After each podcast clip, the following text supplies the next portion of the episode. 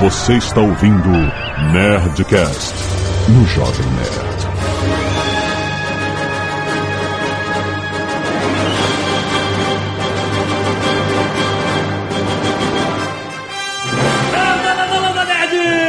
Aqui é o Chantão do Jovem Nerd ninguém se masturba no universo DC. Aqui é Carlos Voltor e eu sou o espírito que anda. Aqui é o Fábio Abu e camiseta de super-herói só até os 25. Depois fica meio ridículo. O teu, o teu avatar aqui tá você com um, um- um casaco do Flash, meu Do filho. Capitão Marvel. Ah, e, do é um- Capitão Marvel. e eu falei camiseta, isso é um moletom. tá bom. Aqui é o réu do MDM se vendendo ao sistema. Tá vendo, rapaz? Aqui o JP tem uma coisa muito estranha. Cadê o Azagal, Jovem Nerd? Ah, rapaz! Cadê o Azagal? Esse Nerdcast não tem o Azagal, cara. Isso é uma coisa raríssima. Pensa da seguinte forma: Ah. dessa vez você pode trollar ele. O cara foi arrancar o siso, arranjou até atestado médico. Olha a chance aí pro Melhores do Mundo. tá É, vendo? mas eu, eu quero deixar uma coisa clara. A única vez que eu participei sem um de vocês dois, Ah. essa porra não foi pro ar porque degringolou. Ah, o Nerdcast proibido, É, exatamente. se isso aqui for o contrário, ficar um papo de freira, eu vou ficar puto também, cara. Não, por favor. Mas acontece isso aqui, achei que era só lá do Melhores do Mundo. Lá direto a gente perde o podcast, cara. Ah, tá vendo? Então, olha, mas aqui temos. Olha só, um crossover. Por que não crossover do Nerdcast sobre quadrinhos? Com melhores do mundo, o réu está aqui, uma autoridade no assunto. Nós vamos falar sobre a história por trás das histórias em quadrinhos. Como é que aconteceu, o que, que aconteceu nessas quatro eras de quadrinhos até hoje lá, estamos falando de mercado americano, os super-heróis que nós conhecemos também. Qual é a história por trás da máscara e da capa dele, certo? Perfeito. Vamos para os e-mails. Canelada.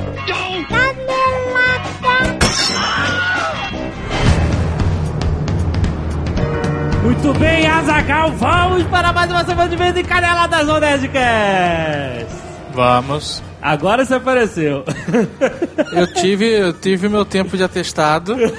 Exato. Mandei o atestado, inclusive. Aham, tá certo. E agora que eu tô liberado, eu voltei a trabalhar, cara. É simples. Muito bem, então vamos é, para os recados dessa semana, Zagal, que temos. Está chegando o dia 25 de maio, dia da toalha Nerds. Exato. E- Nós já falamos semana passada e aí decidimos qual vai ser o prêmio pro melhor vídeo, imagem ou montagem Aham. da sua toalha, mas é importante que você saia com a toalha na rua. Não adianta você fazer uma montagem maneiríssima que você não esteja com a toalha e representando todo o nerd style. É, não, faz um negócio criativo e que mostre sua paixão. O Exato. Douglas Adams. Ano passado, por exemplo, ganhou um maluco que fez uma bolsa com a toalha Ivan Tubiliev. Exato. Então se você fizer isso esse ano, você já não vai ganhar, que você vai estar copiando ele. Ah, exatamente. Mas seja criativo e o prêmio para o melhor mochileiro Olha aí. vai ser um kit de quatro canecas Maravilha. da Nerd Store. Muito bom. Mais 150 reais em créditos para você gastar na Nerd Store. Olha só, Zagal! É, cara. Muito bom, um prêmiozinho legal, legal no dia da toalha, né? Vale a pena, né? Não é só pela brincadeira, você ainda ganha. Vai ser um só, né? Sim, Ou o melhor, o melhor. É a gente que vai escolher. A não ser que nosso coração amoleça, mas é bem difícil.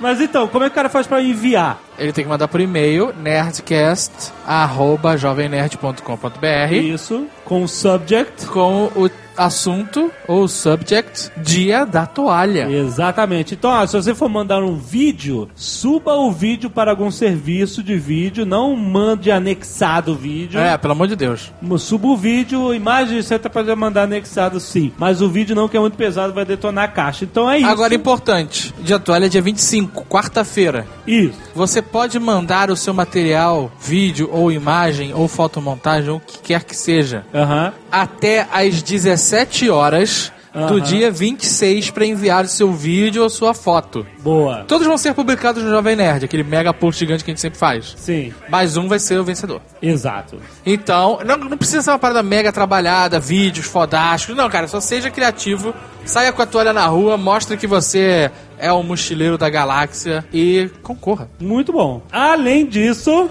Importantíssimo, sim, dia 25 foi a data escolhida por nós para dar início à fase 1 da rede social do Jovem Nerd. olha só, Zaga. É, cara. Está chegando a rede social do Jovem Nerd que ainda tem, não tem nome. Tem nome, mas a gente não conta, na verdade. o que, que vai acontecer, Zagal? É um pré-cadastro, certo? certo. A gente vai criar um cadastro universal dentro do Jovem Nerd que eh, hoje não existe, né? É porque até então a gente nunca fez cadastro no site Jovem Nerd, que a gente nunca achou necessidade pra ele. Então, um Aham. cadastro por ter, Exato. você tem vários cadastros na comunidade do Jovem Nerd. Por exemplo, na Nerd Store, se você vai comprar, você tem um cadastro. Exato. Se você era membro do fórum, você tinha um cadastro. Sim. Se você é usuário do Nerd Track, você tem um cadastro. Sim. Mas você não tem um cadastro universal. E agora vai existir o cadastro universal. Exatamente. O que acontece? Nós temos os e-mails das pessoas que interagiram com o Jovem Nerd durante todos esses anos, certo? Seja na loja, no fórum. Não, nós não temos só e-mail, nós temos também informações. Nós podemos pesquisar sobre sua vida. Que negócio que privacidade não existe na internet.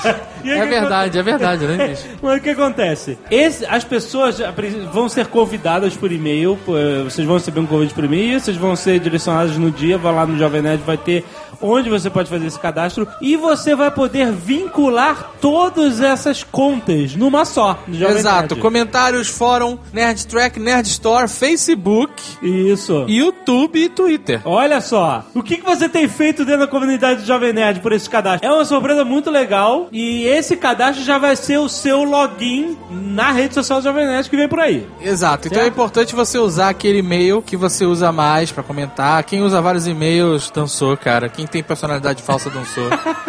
Não, calma, pô. O cara consegue, o cara consegue vincular tudo. Sim, mas então o importante é dia 25, dia da toalha, conhecido pelos leigos como dia do orgulho nerd, Sim. vai haver o pré-cadastro da rede social do Jovem Nerd. Isso. Então você fique atento porque vai ter links no site, no Twitter, aquela loucura. E essas pessoas que fizerem um pré-cadastro vão ser as primeiras pessoas a experimentarem a rede social quando ela vier. Ah, claro, Não é certeza. lógico, né? Então fica ligado dia 25 no Jovem Nerd, hein? Mais um recado, chegando aí o Dia dos Namorados. Mais uma vez faremos um Nerdcast super especial e brega. Isso. Então você sabe que além de tudo, você também pode mandar a sua história de paixão, sua história de amor, sua história de perdão. Seu pedido de casamento, seu Exato. pedido de me deixa em paz. Tudo para nerdcast.jovemnerd.com.br, só que o assunto do e-mail, dia dos namorados, pra gente poder fazer a triagem direitinho. Lembrando, a gente pode até ligar pra você durante a gravação, se quiser que a gente faça isso, deixe seu telefone e os horários para encontrarmos você. É importante você botar dia dos namorados no assunto do e-mail e o assunto. Por exemplo, dia dos namorados, quero namorada. O dia dos namorados, pedido de casamento. O Ah, dia sim. dos namorados, pé na bunda. Subcategoria. Exato, para facilitar um pouco a vida do Slave Robot. Não muito, só um pouco. Exatamente. Então é isso.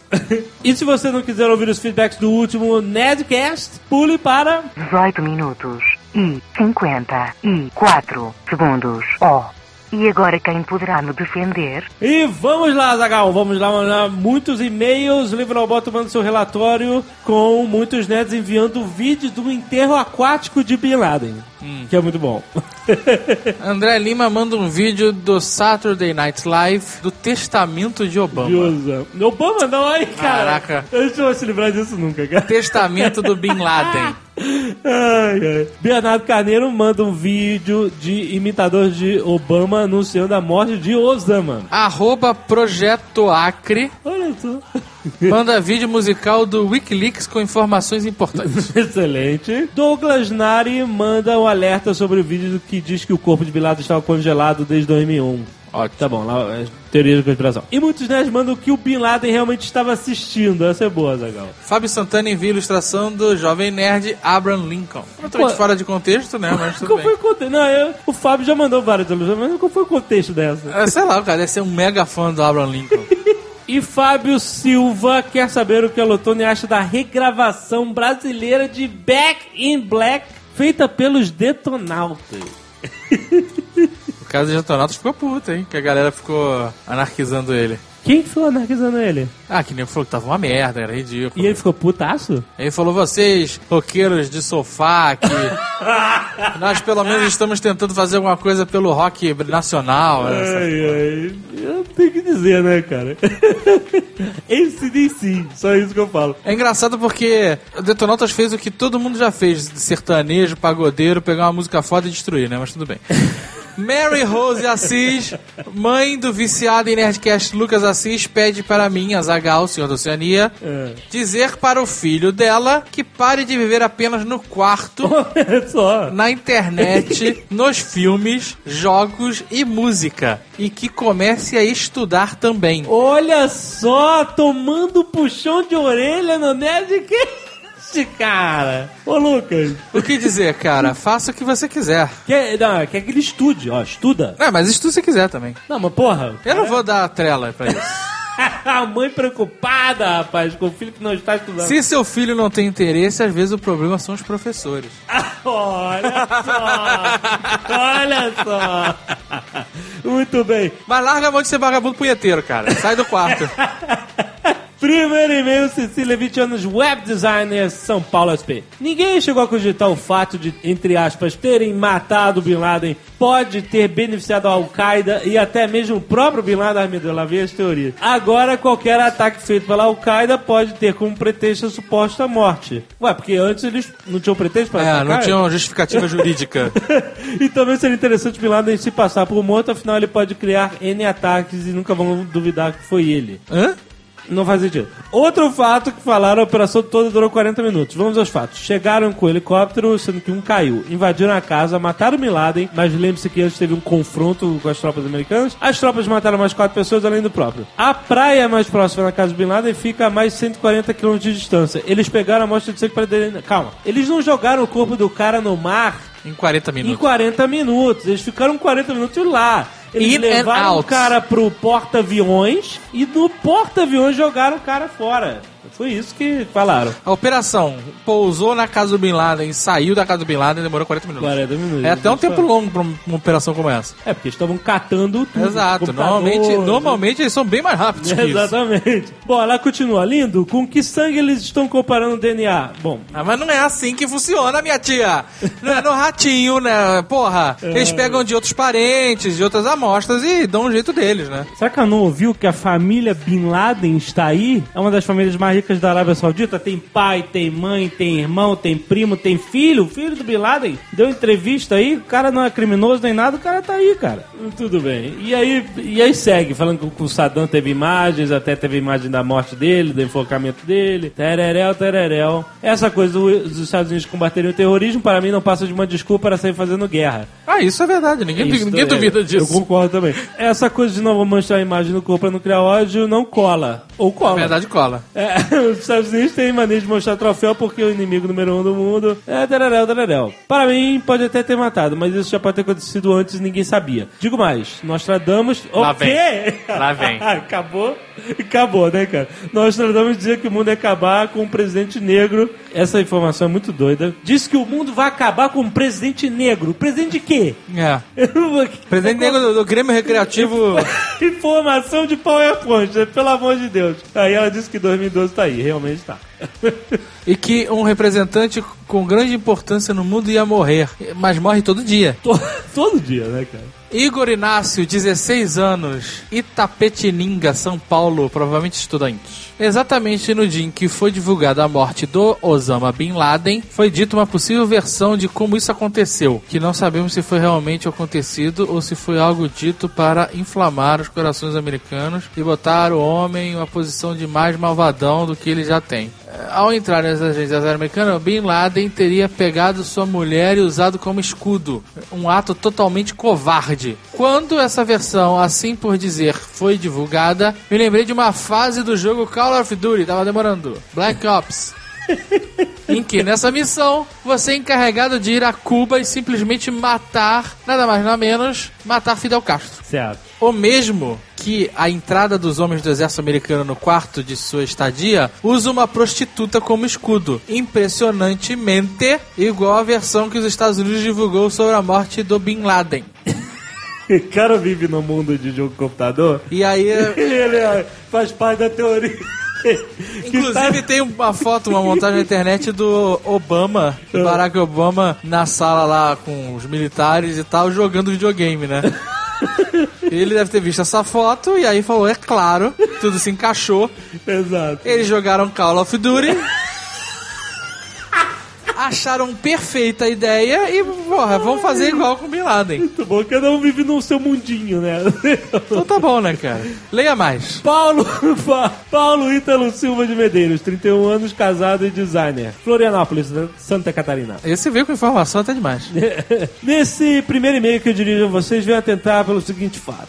Ao comentarem sobre as causas que levaram os Estados Unidos a anunciar a morte de Bin Laden, seja essa notícia verdade ou mentira, nenhum dos participantes do Nerdcast pensou em comentar o que está acontecendo fora do foco do anúncio. Temos o presidente estadunidense se preparando para uma reeleição. Tem os países produtores de petróleo tendo seus líderes depostos. Frente a isso, propõe os seguintes argumentos. Um, Obama precisava resolver algo que o governo anterior havia começado para usar isso como argumento para a reeleição. Lembrando que a minha teoria, por que, que o governo anterior não usou isso como né, um, um artifício para continuar no poder. Mas tudo bem, se ele não apenas poderia pedir mais tempo para continuar fazendo trabalhar. Dois, essa notícia veio quase ao mesmo tempo da trollagem épica sobre Donald Trump, o que faz conquistar a admiração de muitos e muitos trolls da internet também, e reforça a minha teoria de que ele está reunindo poder para uma reeleição. Caraca, o Obama está o Obama está querendo conquistar os eleitores trolls da internet, é isso? 3. Depor líderes de países como Egito e Líbia para colocar pessoas mais amigáveis, entre aspas, em seus lugares não é algo para se orgulhar. Portanto, ele precisava de algo grandioso para mudar o foco de atenção de todos. Compartilho de parte do respeito que a Zagal tem por Obama, mas tenho certeza que há forças acima dele que obrigam a tomar ações desse tipo para manter a hegemonia do país. Ok. Tá bom, né? Parabéns. Ele Ele pode viu- botar inclusive um ou não no final disso tudo. ele viu, olha só, eles vi- jogaram Call of Duty, tiveram uma ótima ideia e agora estão conquistando os trolls da internet. É, eles se aproveitaram do Donald Trump. As teorias são sensacionais, cara.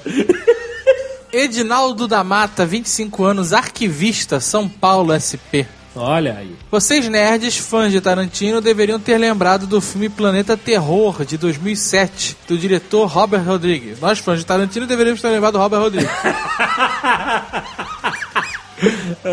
no qual o militar interpretado por Bruce Willis admite ter matado Bin Laden com um tiro na cabeça. Aham. Ok. Só isso. Tá, não lembramos.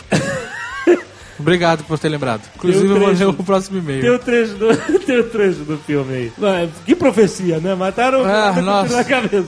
O, o lá. que eu acho mais provável é que o Bruce Willis tenha matado o Bin Laden.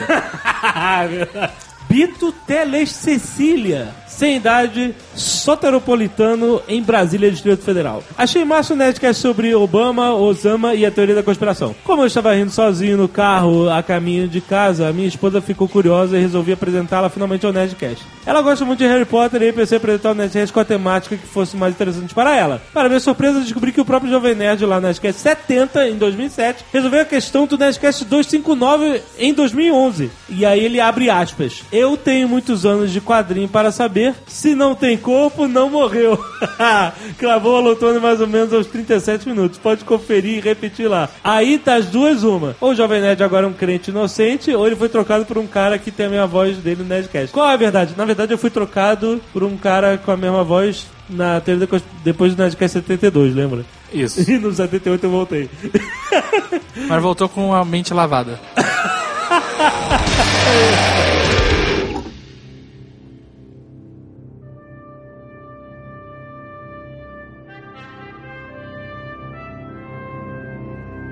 Carlos Voltor, teste, quais são as quatro eras das histórias de quadrinhos americanas? Ouro, prata, bronze e eu diria latão, mas eles chamam de moderna. É, não, engraçado que quando começar a nova era moderna, essa era moderna vai ter que mudar de nome, né? Exato, né? Essa era pós-moderna. Vai ver que aí vai virar latão mesmo, cara. É, se bem que se você levar em consideração os anos 90, eu acho que o, o material seria uma era de outra coisa. De papel higiênico. Era da putaria, né, cara? Era uma era de merda. Os quadrinhos não nasceram na revista em quadrinhos, os quadrinhos nasceram no jornal. Você já tinha, na verdade, revistas mais pobres, que seriam aquelas de ficção científica, de terror, já existiam nessa época, né? E foi ali que começou, na verdade, o primeiro herói mascarado, que, Que- foi um revolucionário durante a Revolução Francesa. Ah, não foi o Zorro? O Zorro é 1919. O primeiro herói mascarado foi em 1903, que era o Pimpinela Escarlate. Caraca, que que é isso? Teve um filme dele em 30 e pouco, e vão fazer uma refilmagem para ano que vem. O que não é a falta de roteiro, né? Exatamente. Surgir. Pinela Escarlate. Em Herói, a gente teve vários antes do início da, dessa da era dos quadrinhos, né? Que a Era de Ouro começa com o Super-Homem, que é o início até do termo super-herói. Sim, sim. né? Antes disso, a gente já teve o Fantasma, teve o Zorro, É, Tarzan, Flash Gordon, alguns outros heróis, heróis né, no caso. é, heróis. O Doc Savage, né, era um personagem, né, tinha poderes extraordinários, assim, né, por exemplo. É, ele seria meio que quase o- um predecessor do Batman, que ele é um cara que foi treinado, levado aos extremos da forma física, inteligência. O Batman teve vários predecessores, né? Vários, eh, vários personagens inspiraram o Batman. É, o o é um deles. Zorro é O. Sombra, né? o The Shadow. Sim. É, o É um que é, é muito próximo do que é o Batman. É, né? eu acho que todo o background do Batman veio do Sombra, assim, o fato de ser Pois é. milionário, das, tra das traquitanas, de ter um, um mordomo ajudante, né, isso tudo foi copiado, sim, cuequinhas verdes, amantes do Batman, É. foi copiado do Sombra. Mas tudo, tudo sempre é copiado de, de alguma coisa, né? É, não, é, é que o Batman tem uns fãs meio radicais, assim, que não Eu admitem. sei que o Batman foi radical. Sei bem disso. Que lá pra década de 30, no início, é, existia já a revista em quadrinho lá na banca, tipo, tu comprava um centavo, tu comprava um negócio desse. Mas essas revistas em quadrinhos eram, em suma, uma republicação das tirinhas de jornal. Porque o jornal você publicava, jogava fora, depois, no dia seguinte, eles salvavam as tirinhas, republicando, compilando tudo numa revista, né? Foi só em 35 que o cara chamado Major Malcolm Wheeler Nicholson, cara major mesmo, veterano de Primeira Guerra, que virou escritor e editor de revista Pulp, aquelas revistas que você falou de fantasia, ficção científica, Flash Gordon, essas coisas, ele decidiu, porra, vamos publicar um material inédito nesse formato. E aí ele começou a fazer isso através da, da editora dele que se chamava National Allied Publications. E aí foi que em 38 o cara se deparou com o Jerry Siegel e o Joe Schuster, que foram os criadores do, do Super-Homem. E esses caras, eles estavam desde, desde antes, bem moleques, quando, em 38, quando o Super-Homem foi publicado, eles tinham 23 anos. Mas desde moleque, esses dois eram jovens judeus fascinados por ficção científica e aí criaram esse herói também como todos, baseado em milhões de outros personagens, né? Mas ele tinha aquela, aquela mistura, né, do fantástico com a que a gente comentou no Nerdcast de, de, de ficção científica, quando existia muita mescla da ficção científica, que pouco se sabia de ciência nessa época, né? Com o fantástico. Né? que eu acho que ele trazia era ele misturava aquela coisa da ficção científica dele ser um alienígena disso tudo e trazia na verdade pra Terra pro dia a dia pro cotidiano das pessoas Exatamente, e esse que foi o sucesso. Por quê? Não era só o super-homem que, que atraía a imaginação das pessoas, era também o Clark Kent. Que era um ser humano, que era o seu disfarce, que era uma pessoa comum, cara, americano padrão. Aí É, você mas eles não, não entravam no drama da vida dele. Não, né? não, não, O Clark de- Kent era o pano de fundo do, Sim. do- da história. Mas você entende, o, o, o Clark Kent, ele é o espelho do americano. Ele é o cara que parece um cara comum e por dentro, como o americano se sentia, por dentro ele era poderoso, infalível é, e tinha um potencial surpreendente. O cara era a personificação do sonho americano, né, cara? Uma, uma questão, ó, com relação propriamente ao, ao Super-Homem, você tem aí também todo o, o, o panorama, né, da, da Grande Depressão, né, você, Sim, sim. aque- aquele, aquele anseio social, né, por, por querer se sentir realmente super, né, superior ao, a tudo e a todos, e um dos, dos fatores do, do personagem ter emplacado tanto, né, com, em, em faixas etárias, digamos, que, que não eram pra ser, não era pra ser o público-alvo da- das histórias em quadrinho, que foi o público adulto, era justamente isso, né? Quer dizer, porra, o cara tava lá numa pindaíba do caralho, né? Tudo fudido, na, na, na- na depressão, passando fome. Aí, porra, qual que é a única saída que o cara tem? Não tinha PlayStation 3 naquela época, não tinha internet. Exato, exato. Não tinha televisão, né, cara? Só tinha cara, vai, é, o cara vai ler HQ, né, cara? E aí o que, que ele quer? Ele, ele, ele não vai querer ler aquelas histórias, aquela desgraceira toda falando de invasão alienígena, não sei o quê. Pô, ele quer ler alguma coisa que faça ele abstrair, se sentir bem, né? E é, foi, foi esse que foi o grande trunfo do, do Superman, né, nessa época. Então, mas o que aconteceu em termos comerciais com o Super-Homem foi o seguinte: as revistas em quadrinhos eram basicamente o VHS, o DVD, né? Enquanto o cinema era o jornal. As tirinhas estavam no jornal era o cinema, era o que estava em blockbuster, né? O que tinha milhões e milhões de leitores. O que o Super-Homem fez foi virar essa chave. Foi transformar a revista em quadrinho em uma mídia de massa. Porque os caras chegaram a vender um milhão de cópias por mês dessa revista do Super-Homem. O que na época era algo inacreditável, né, cara? É Mesmo inacreditável. hoje, mesmo hoje não tem nenhum gibi que venda isso no- nos Estados Unidos. Não, mas se você, se você comparar a população, cara, um milhão de pessoas naquela época equivale a, a quantos hoje, né? Quase que todo mundo tava, tava comprando a revista. É. Entendeu? É, é me- você- aquela mesma história de que a final da Copa de 50 no Maracanã teve 200, mais de 200 mil pessoas no Maracanã. Pô, o Rio de Janeiro tinha 600 mil habitantes, cara. Se você pensar, um terço da, da população tava dentro do Maracanã. é, é é- são essas proporções malucas, né? Você tinha pouca. Você não tinha muito material como você tem hoje. Hoje você tem um milhão de revistas diferentes. É, hoje eu, eu diria que você não consegue comprar tudo. É, Você, você não consegue. Se você for um fã de quadrinhos, pô, aficionado, você não vai nunca conseguir comprar todas as publicações que o nego lança. Não, não, Não. vai. não Naquela época você podia, entendeu? Exato. Então lançava um, lançava o outro, o cara ia comprando. Era barato, o cara ia comprando, né? É que a periodi- periodicidade das revistas nesse, nesse período, ela. É, a periodicidade no período é boa, né? Nessa época, elas. é, elas não. Elas não eram muito regulares, assim. Você tinha, às vezes, intervalos de dois, três meses sem, sem revista. Então elas não, não tinham, assim, digamos. Não era a distribuição Panini. Todo dia. dia- todo dia 5 você vai lá e não tá lá. Quer dizer, e tá lá na banca. Ah, seu Panini. Ah, seu Panini. Quando eu era moleque no Brasil, era assim. O Hulk saía no dia 25, o Homem-Aranha saía no dia não sei o que, entendeu? Era, no, assim era no tempo moleque. da Abril, né? Da Abril, era assim. Nos anos 30, 40, as revistas não, não tinham, não, não eram muito regulares, assim, né? Então você tinha alguns intervalos, às vezes, assim, né? Até porque a logística era muito mais complicada, né? Ah, Uma com coisa certeza. muito Pra eles legal. saberem se deu dinheiro ou não, levava dois, três meses. Uma coisa muito legal que eu, que eu, que eu vi nessa, nesse livro que eu tenho é em relação ao valor das revistas.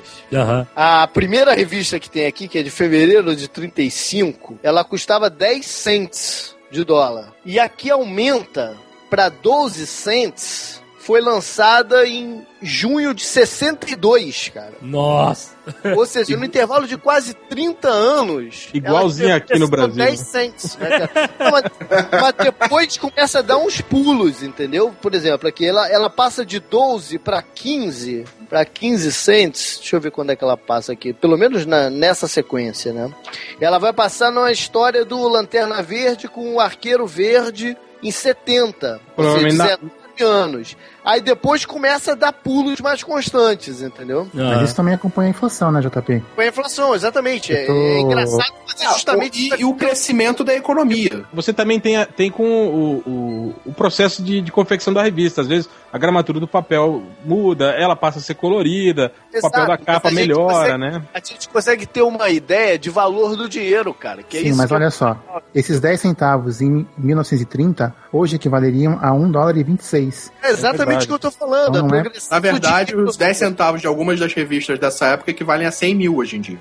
É verdade, É, é, é verdade. É um bom investimento. É, Eu é, tenho, eu tenho, eu tenho Homem-Aranha 1 da Abril, vale alguma coisa, Gandinho? Ô, pe- pela, pela antiga revista Wizard Brasil, vale 62 reais. Olha aí, que beleza. Não, vou guardar, vou guardar por mais 20 anos. Eu, ta- eu também tinha, eu também tinha esse, esse sonho. Eu tenho, eu, eu tenho revistas compradas. Bom, eu me alfabetizei com história em quadrinho, né? Então eu compro o quadrinho desde que a Abril começou a publicar, isso em 79, Aham. 80. E aí eu tinha esse sonho, assim, eu falei, eu vou guardar essas revistas, aí quando eu tiver meus 50 anos eu vou vender e vou torrar tudo com carro, mulheres, iates, né? eu tive um amigo lá na MDM que comprou duas edições da morte do Superman pra fazer isso. Falou, pô, daqui a 10 anos eu vendo, eu vou ganhar mó grana. Coitado. É, Ih, a galera, gente- mas eu tô vendo aqui no Que Mercado beleza, Livre, né? Homem-Aranha 1 tá por dois, dois reais. Excelente Pode investimento. procurar aí no Mercado Livre, dois reais. da puta, tem algum filho da puta jogando esse preço pra baixo, cara. Você É o, consegue é o desapego, é o desapego. um real. E você pode pagar com o Mercado Pago ainda, hein? Curiosidade sobre o, o Superman, que ele, ele foi recusado por diversas, di- diversas editoras, né, no, no início. assim, né? Você sabia que no início não era o, o Joe Shuster, o, desenhista do Superman, as primeiras versões apresentadas do personagem pelo Jerry Siegel às editoras foram desenhadas pelo o Russell Keaton, que desenhava o Buck Rogers nessa época. E ele era um desenhista muito famoso nessa época. Aham. E aliás, as pessoas até se espantaram por isso, quer dizer, porque só o nome do Russell Keaton já, já dava, né, um peso ao, ao, ao projeto, né? E aí, depois descobriu-se, né, que era o próprio Russell Keaton que, que digamos, que bombava, que gongava o, o Jerry Siegel. Ele falava que o, achava o personagem muito bobo, as histórias muito infantiloides, né? Então, tipo assim, era, era ele que, que queimava o, Puta merda, né, cara? o Superman. É, aí depois de um tempo ele optou pelo Joe Shuster e aí que eles conseguiram vender o, o Superman. E engraçado que nesse- nessa época, nesse início, a, a história do Jerry Siegel, a origem do Superman era diferente. Ele não era, ele não, ele não era alienígena, ele tinha vindo do futuro. No futuro, quando a humanidade ta- tava se acabando, né? É mesmo? É, o- o- os pais dele no futuro botaram ele numa máquina do tempo e aí ele volta pro passado. Os Kent encontram ele. Essa origem foi, foi ressuscitada naquele ó, Super-Homem a Foice e o Martelo, né? Que é animal. Que é uma das melhores histórias Super-Homem É, que eu, eu acho, tipo assim, em termos de, de, de realidade alternativa, a melhor coisa que eu li com, com o Não é? Eu também acho, porra. Aliás, esse final, vocês sabem que não é do Mark Miller? Ah, não? Quem, quem deu essa ideia pra ele foi o Grant Morrison. Que é um, o Mark Miller, eu não sei se vocês acompanham as histórias dele, mas ele é um ótimo escritor, a não ser quando chega no final da história, que ele não sabe o que fazer. É, tem essa lenda. Aí, aí, vira trapa- aí vira os trapalhões, né, cara? É tipo, Trabalhões. tipo o procurado, né? Eu, eu lembro muito, muito nerd grilado, né? Quando o, o personagem, na última página de procurado, você vira, o cara tá mandando você se fuder, né? Ah, se fuder, seu E- nerd, o que, que você tá lendo isso aqui? Vai viver sua vida. Exato. Pô, muita gente falou, que é isso? O cara tá me xingando aqui, pô. E aí o, o Mark Miller, quando tava terminando de escrever o Red Sun, ele ligou pro Grant Morrison, né? Como eu liguei pro Jovem Nerd esses dias, Aham. eu preciso terminar essa história, cara, me dá uma ideia. Exatamente. E aí ele falou, por que, que você não faz né, assim, assim, assado? E aí acabou ficando. O tal do paradoxo temporal é sempre salva qualquer coisa, né, É cara? claro, né? Porque a história, assim, essa parada, esse detalhe dele vindo do futuro, não tem nada a ver com a história em si, né? Ele podia É. ter outro final também, né? Mas aí é, foi legal, foi uma... Você fala assim, hum, que legal, viagem no tempo, gostei. Na verdade, o super-homem do, do Jerry Siegel, que a gente conhece, nem foi o primeiro super-homem que ele criou. Existe uma história de 1933 que se chama O Reino do Super-Homem, que fala de um de um cientista com poderes telepáticos, bem parecido com o Lex Luthor, que domina o, o, o planeta Terra, mas acabou não indo pra frente. ah, então. Então ele tentou várias vezes, né, criar um personagem chamado Super-Homem até, até o negócio dar certo. Aí ele meteu a sunguinha vermelha e foi pra braço. Tá,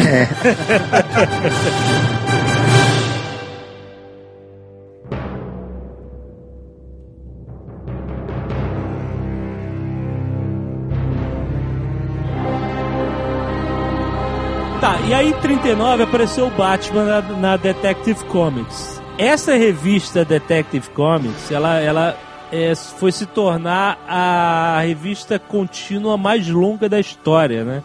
Publicada até hoje, né? Nunca parou de publicar Detective Comics. Tão forte que a sigla da revista DC se tornou o nome da editora, a National Allied Publications, né? Mudou de nome para virar DC Comics, né? Você vê a importância dessa revista e do Batman. E o Batman, assim que apareceu, com uma outra maneira de enfrentar o crime, né? Ele era um cara que enfrentava a violência urbana direta, um cara que nasceu com a violência urbana, algo que os leitores estão acostumados a ver. Também fez sucesso, também bombou foda, né? É, e o Eu- Batman e uma- nessa época, ele era diferente do que o conceito que a gente tem hoje, né? Né? Do detetive.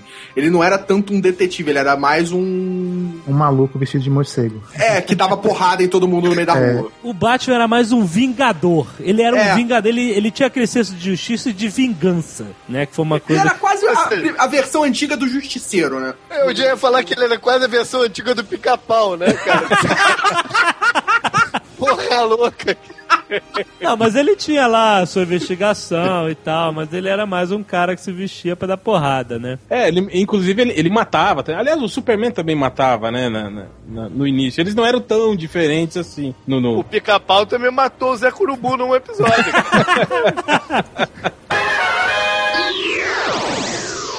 Mais um sucesso comercial, a DC, que seria, se tornaria DC Comics, ditou a primeira moda da indústria dos quadrinhos, né? Que era a uniforme mania. Né?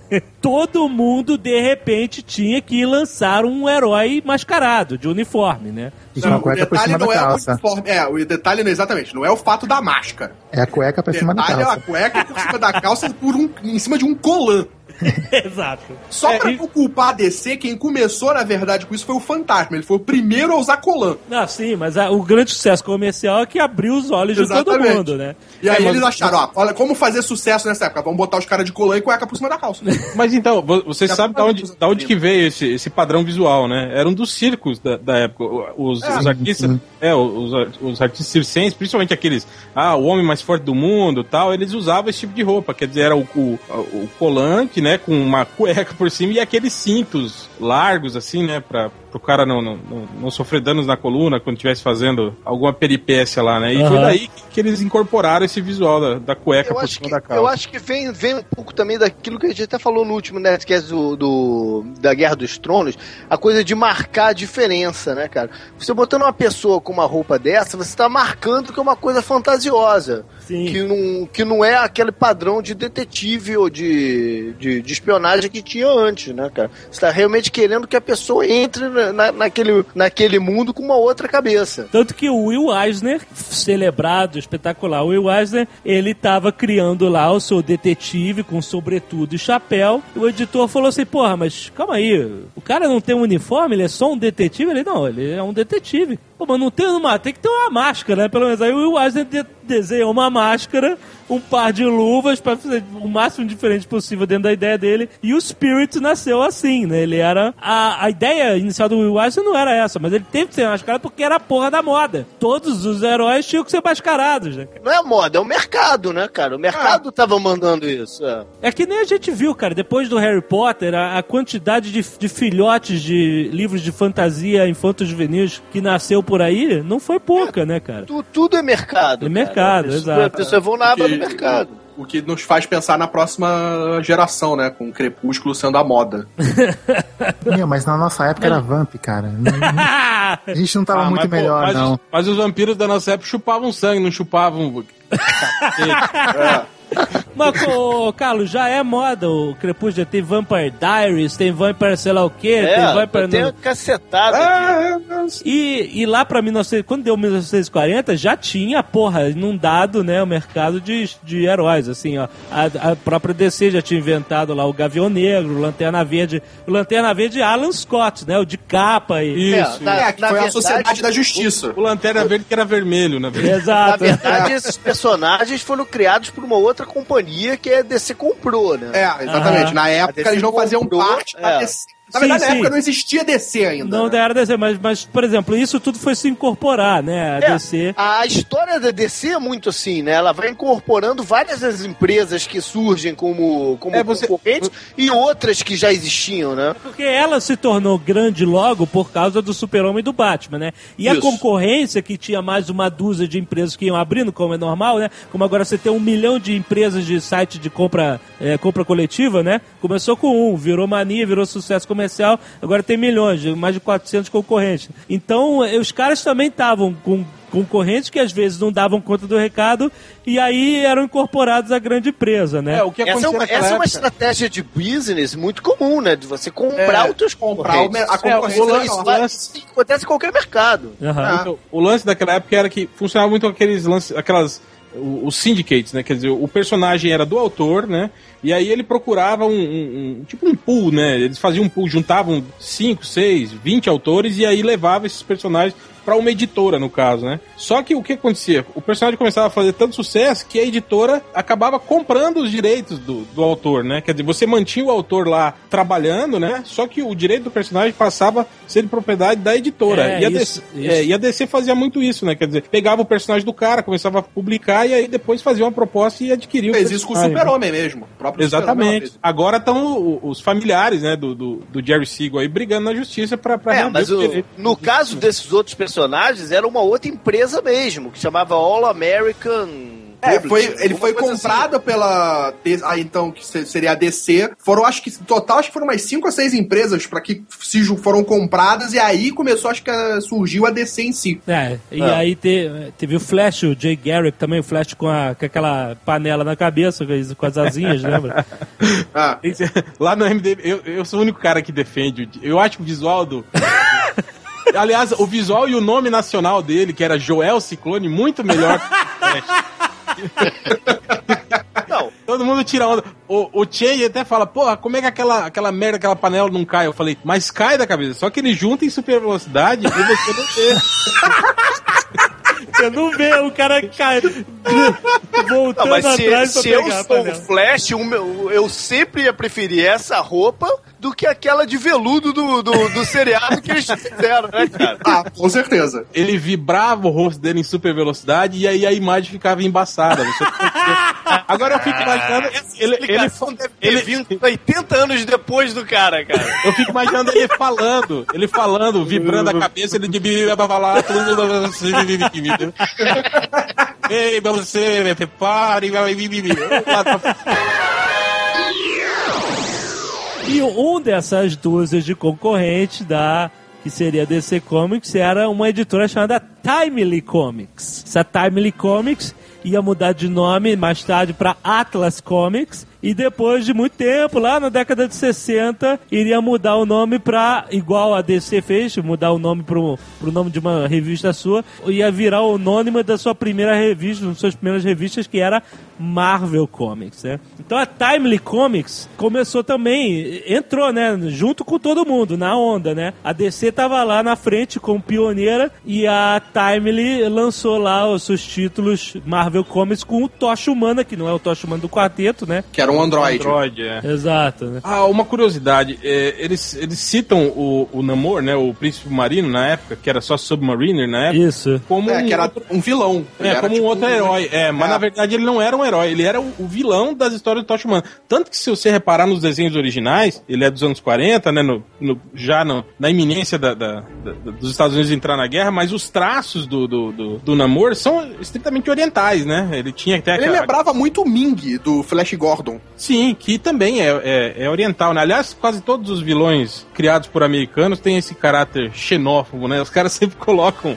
característica dele de, de nações rivais, assim. Então, o Namor, na verdade, ele nasceu para ser um vilão, né? E era por isso que ele tinha aquela aparência bizarra. Só que ele fez tanto sucesso, né, com a galera, né? Tipo assim, aquele, aquele temperamento turrão dele, né? Dele ser... Ele é o precursor do anti-herói, na verdade. Ele foi um dos primeiros, assim, personagens que era para ser vilão e virou herói, né? Com características de, de vilão, assim, que acabou virando carro-chefe. né? E o engraçado é que daí nos anos 40, né? Quando, quando começa o esforço de guerra, ele começa a lutar na Segunda Guerra a favor do- do- dos americanos, né? Vai me dizer que o Hitler queria invadir a Atlântida. Em 39, vai trabalhar na Timely Comics um adolescente que tinha uma bocada lá porque era primo da esposa do patrão, Martin Goodman, que era o editor e dono da Timely Comics, e ele vai trabalhar como um auxiliar geral. O nome dele era Stanley Martin Lieber, o nosso querido Stan Lee. Ficava dando pitaco aí na- quando podia nas conversas, né? Olha que interessante. Ele achava que as histórias em quadrinhos poderiam atingir um público mais velho. Porque até então, a imagem dos quadrinhos e, e a realidade do mercado era assim, criança, né? É coisa de criança. As crianças começavam ali, a primeira coisa que queriam fazer era ler história em quadrinho. E ele achava que poderia escrever histórias mais maduras. E o Goodman achava uma péssima ideia, porque é, vamos vender é pra criança, essa porra é pra criança mesmo e não se mete. Isso era verdade. O público infantil era muito grande e o que aconteceu na década de 40 com os heróis foi justamente se virar mais ainda para o público infantil. O Batman foi o primeiro e o mais famoso a sofrer com isso, porque ele deixou de ser um vingador obscuro que deixar vir o cara cair pela janela e foda-se você, pra ser uma figura paterna, com uma criança de sidekick. É, E nasceu o Robin. O- e o Batman passou a ser aquele paizão. Ô, garoto, vamos aprender, vamos lutar contra o crime juntos. Pa- Paizão pra sociedade, né, mano? A DC, com o sidekick do Batman lá, o Robin, ela mais uma vez ditou uma tendência de mercado. Porque quando o Robin chegou, as vendas do Batman duplicaram, meu irmão.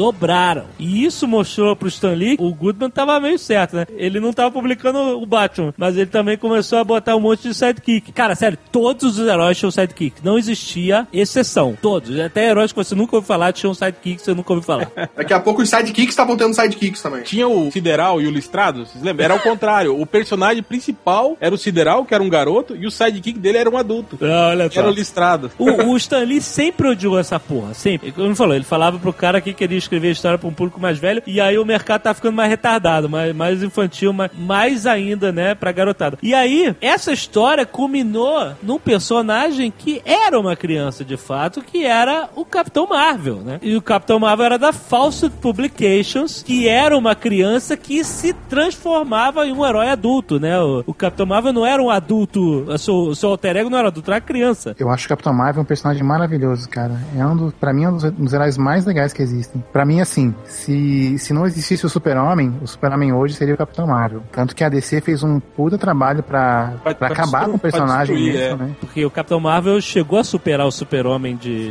de, de vendas. E a DC achou que o cara, grande, super forte, voava de capa, símbolo no peito, cabelos negros, era muito parecido com o herói deles. É, e, que, e que vendia mais que o dele, né? Exatamente! Esse era o que problema, o problema é que vendia. e na verdade não tinha nada a ver, né? A origem do Capitão Marvel é muito mais rica, muito mais elaborada do que. Muito mais. Mas eles se apropriaram Ah, mas- da, da imagem, não da ideia, né? Nem visualmente eles não eram parecidos. Ah, não eram. Pra ser É. sincero, assim, não... Pô, só não era parecido porque um usava vermelho e outro azul, né, cara? É, entrou na justiça processando com dois pés no peito. Levou 12 anos de batalha. A maior batalha entre o Super-Homem e o, e o Capitão Marvel aconteceu nos tribunais. Acabou que no vai e vem a DC conseguiu ficar por cima, ganhou o processo. E levou a É. Fawcett à falência, inclusive. Levou, levou, tiveram que pagar 400 mil dólares, isso na década de 50, meu irmão. Isso é uma fortuna inacreditável, calculável. A Fawcett foi obrigada a parar de publicar o Capitão Marvel e ele ficou no ostracismo durante um tempo. Alguns anos depois, a Fawcett já estava no limbo, a DC adquiriu os direitos e trouxe, né, aquele... ad- 20 anos, 20 anos depois. 20 anos depois? 72, eu acho. Comprou esse- esses espólios, personagens da, da Fawcett, né? Que já tinha sido liquidada. E aí incorporou o Capitão Marvel no universo DC. E engraçado é que eles trataram sempre muito mal o Capitão Marvel nesse período. Nos anos 70, sabe? Eles ri- ridicularizavam muito o personagem. Era tipo um filho bastardo, né? É, era tipo um ranço, assim mesmo. E sempre Foi aí querendo que botaram aquele tigre, não? Que fala? é, não, ele já existia na época da Fawcett, começo, ma- sim. mas a, a, a Marvel fazia questão de mostrar o quanto ele era ridículo. Aliás, a A DC, DC. O quanto ele era Agora, ridículo, né? O Doutor Silvano era um vilão muito maneiro, né, cara? Ah, aliás, é, isso também fez parte do processo da DC. Eles diziam que o Dr. Silvano era uma cópia do Lex Luthor, né? Quer dizer, um cientista maluco, careca. É, exatamente.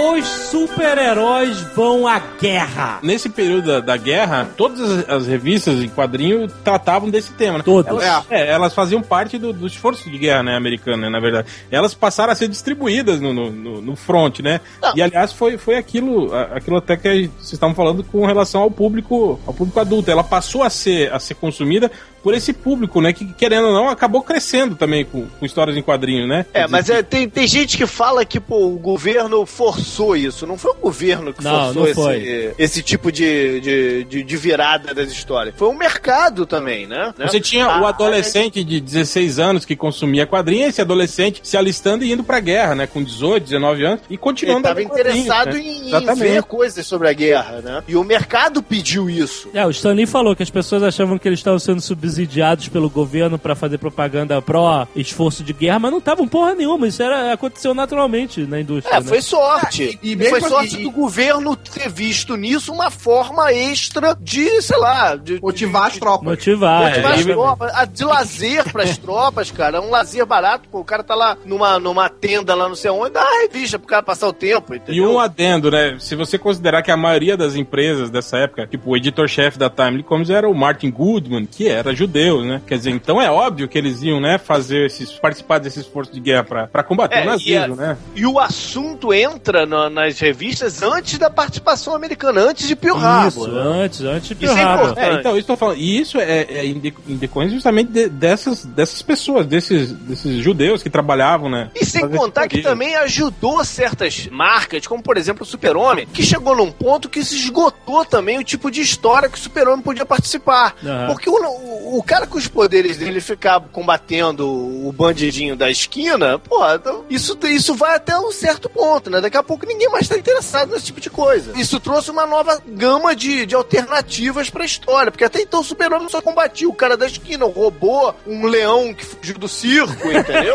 Não, Exato. mas é verdade, a quantidade de histórias em que o, o super-homem enfrenta animal é enorme no começo. Exato. A Timely Comics, a Marvel, né, teve uma prévia do, de Pearl Harbor que eles fizeram os heróis enfrentarem um monstro japonês do Pacífico que iria destruir a frota americana, né? Aí. E aí eles conseguiram impedir, né? Isso foi uma- meio que uma profecia de Pearl Harbor. E, ou então essa revista foi parar no Japão e os caras tiveram uma ideia. Mas, Gostaram. Bateram, de novo, bateram na testa e falou, tá aí. O imperador baixou o scan.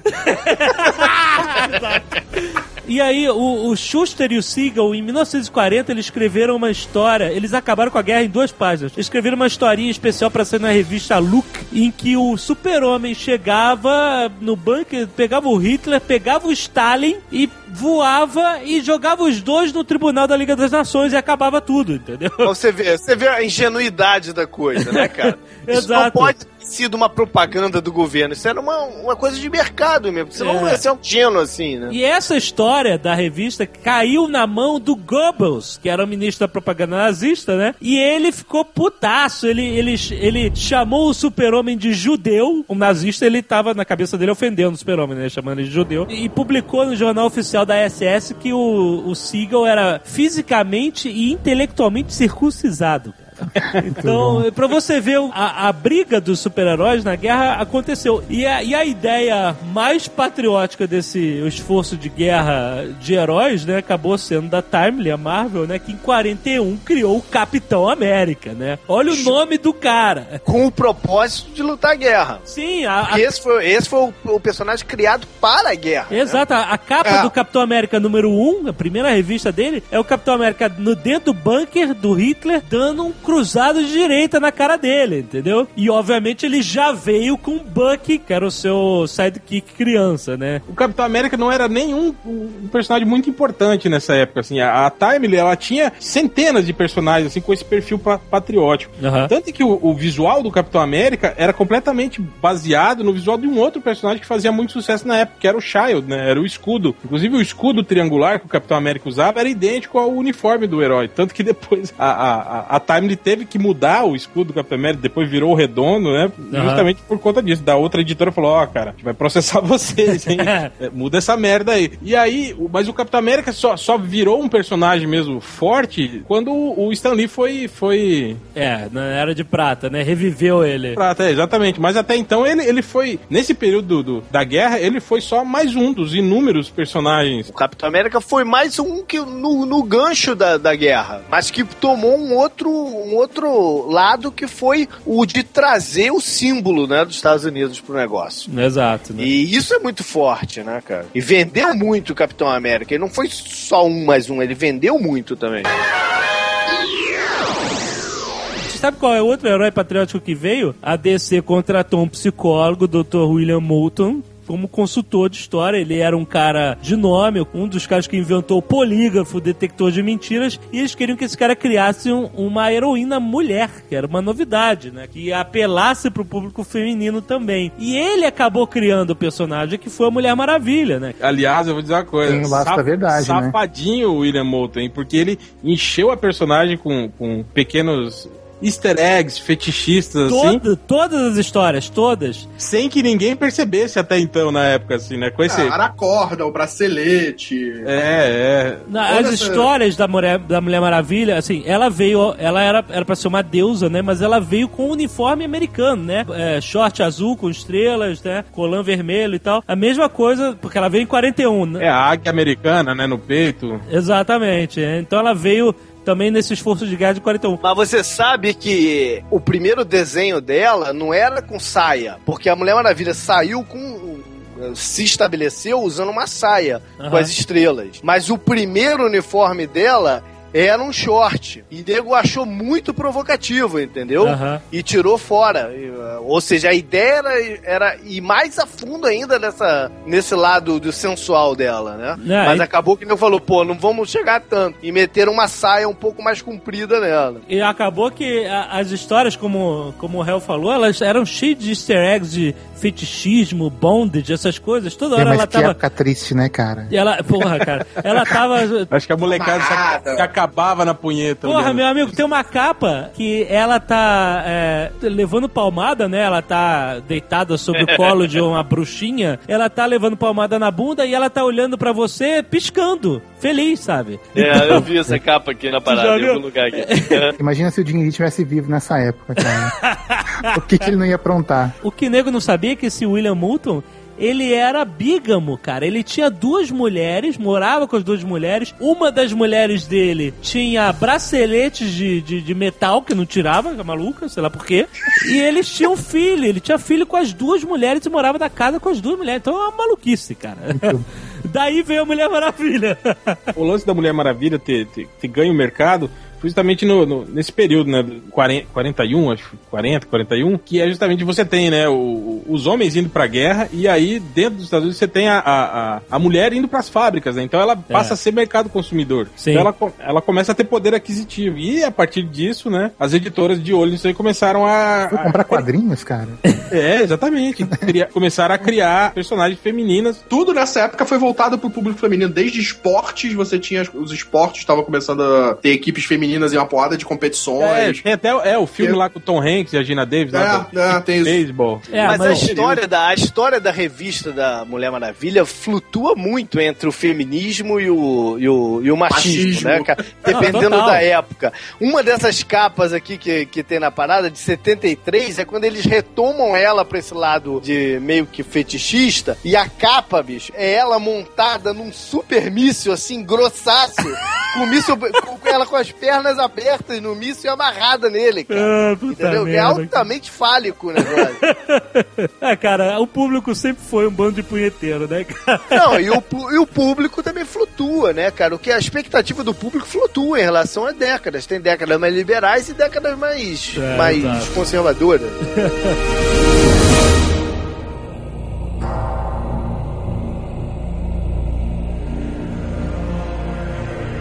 Depois que os super-heróis tinham enfrentado os nazistas, os japoneses, né? Depois daquela propaganda toda. O público principal deles, os jovens da guerra, morreram.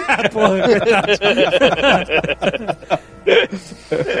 Aí eles ficaram sem ter pra quem vender. Então, no pós-guerra, os Estados Unidos ia viver uma nova era. Parecia que tava tudo bem. Na década de 40, início de 50, era a era de prosperidade econômica foda, os baby boomers estavam nascendo. Mas nascia um- uma nova ameaça, um novo inimigo, né, cara? Os comunistas. Esse medo vermelho, esse medo dos comunistas, junto com o sonho americano e tal, criaram uma moral, meio que uma, um dogma moralista nos Estados Unidos muito forte, né? E foi na década de 50 que o doutor Friedrich Werth- Wertham, cara nascido na Alemanha, mas naturalizado americano, decidiu que os quadrinhos eram uma má influência para a sociedade, porque o cara era psiquiatra, trabalhava com delinquente juvenil, cacete, e ele ia fazendo sua pesquisa, entrevistando gente em hospital psiquiátrico, prisão e tal. Tava todo mundo usando camiseta do Batman. Tava o Sheldon lá. Não, ele perguntava, o que que você lê? E os caras todos falavam que liam quadrinhos. Aí, cara, que vem, cara, esse negócio de que tá reclamando de... Estão falando que videogame é, incita comportamento violento. Essa parada não é de hoje e, e- e não vai acabar tão cedo. É engraçado, né, esses pesquisadores. O cara faz uma puta pesquisa, entrevista um milhão de pessoas e aí na hora de dar a conclusão é uma vírgula, né? Ou seja, se um monte de delinquente, é, deficiente mental e, e sociopata lê história em quadrinho, as histórias em quadrinhos estão destruindo a nossa sociedade, né? Não é bem assim, mas aí ele escreveu em 54 um livro chamado Seduction of the Innocent, famosíssimo livro, onde ele tascava o pau nos quadrinhos, né, cara? Batman e Robin eram homossexuais, Mulher Maravilha era uma lésbica enrustida. Tem aí uma lista infinita de coisas que ele dizia. Ele criou um termo chamado complexo de super-homem que ele descrevia como uma fantasia sadística em que os, os jovens leitores ficavam vendo homens sendo punido fisicamente, sequencialmente, enquanto ele observava como um voyeur, sabe? Imune, né? O cara distorceu Eu adoraria tudo. saber, voltando àquela história do pica-pau, eu adoraria saber o que, que ele teria falado do pica-pau. Puta que pariu, cara. Pica-pau já existia, meu amigo. Já existia, exatamente, mas ele não falou nada dele. Mas olha só, eu, não- eu até não vou tirar toda a razão dele, porque, cara, o nego tava de sacanagem nessa época também. Se você for num site chamado superdickery.com, tem uma seção lá, Seduction of the Innocent, você vai ver todas as capas de revista dessa época, tava uma sacanagem, uma putaria, cara. É o super-homem, o Batman o Robin, todos sentados, cada um em cima de um canhão, de um cruzador. Mas sabe o que, né? que é, cara? Vai aquele negócio do mercado. As vendas tinham caído. Então, pô, o nego começou a tentar inventar o que, que a gente pode fazer pra subir as vendas dessa porra. E começaram a fazer essas porras, de, de, de meter sacanagem no negócio, meter umas coisas esquisitas. E aí tem um negócio muito engraçado que eu li aqui nesse livro. O nego chegou à conclusão que se você metesse um gorila na capa, as vendas subiam. Se tivesse um gorila, a venda, boom, vendia. entendeu? Caraca, sério isso? E chegou um ponto que a DC teve que mandar umas regras sobre o uso do gorila na capa. Sério cara, só podia ter um gorila por, eh, por publicação em cada mês, entendeu? Por exemplo, se tivesse um gorila no Super-Homem, não podia ter um no Flash, entendeu? Cara, olha, e, e além disso, ó, tinha o lance, além do gorila, os caras identificaram um código para as revistas que vendiam mais. Personagem voando na capa, personagem chorando e gorila. Tanto que tem uma capa do, do, do Homem Animal, o Morso brinca com isso e o Brian Bolo desenhou na, na capa justamente isso, o gorila, acho que o gorila chorando e voando na capa. Puta que pariu. Também E chegou um ponto, cara, que eu acho que é até de sacanagem, que eles criavam uma vez por ano o, o mês do gorila, em que todas as edições tinham um gorila, entendeu? Caralho, mano, que você é, É, gorila não sabia não, que eles criaram o Grod, a cidade gorila, só Você tinha o Titano, que o personagem que vi- virou recorrente depois das histórias do, do Superman, era um, um macaco que tinha superpoderes, assim, né? E aí, nessa época também, você teve o, o Super Macaco, né? Vocês não devem lembrar disso, mas o Superman tinha um... Além do Krypto, ele tinha um super gato, um super cavalo, um super macaco. Ele virou um super, super veterinário, né?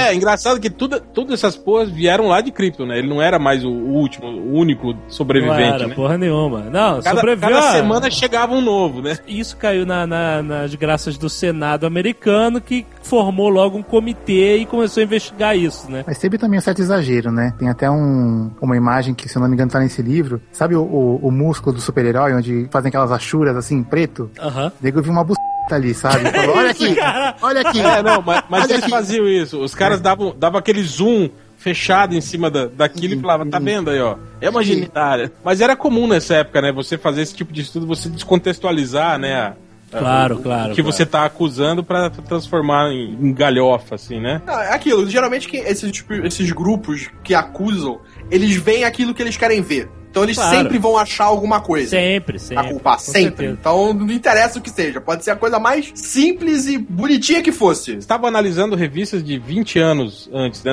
Tempo que as coisas eram muito mais in- inocentes mesmo, né? Quer dizer, o cara desenhava o Batman e o Robin dormindo na mesma cama, por exemplo. Mas você Era não normal, tinha. é. É, exatamente. Era, é, era aquela coisa de como se fossem dois irmãos, um irmão mais velho e um irmão mais novo, né? Não tinha esse tipo de conotação. Isso lá nos anos 40, né? A mente das pessoas era menos poluída, pô. Então é, você- era aceitável uma coisa dessa. Mas aí, com medo da censura, a própria indústria decidiu criar uma organização que iria controlar isso e através de um selo chamado Comics Code Authority. Todas as editoras tinham que submeter as suas. Não era obrigatório, entendeu? Mas todo mundo tinha medo de publicar sem o selo, pra não ser perseguido, pra não ser fechado. Era recomendável. Era né? recomendável sempre. Então todo mundo passava por lá, funcionava o mesmo que uma autocensura da, da indústria antes que o governo se metesse, que ia ser pior, né? De novo, usando essa- esse livro que eu tenho aqui, a primeira capa que aparece esse selo, nessa sequência deles aqui, é de março de 57, uma história do Superboy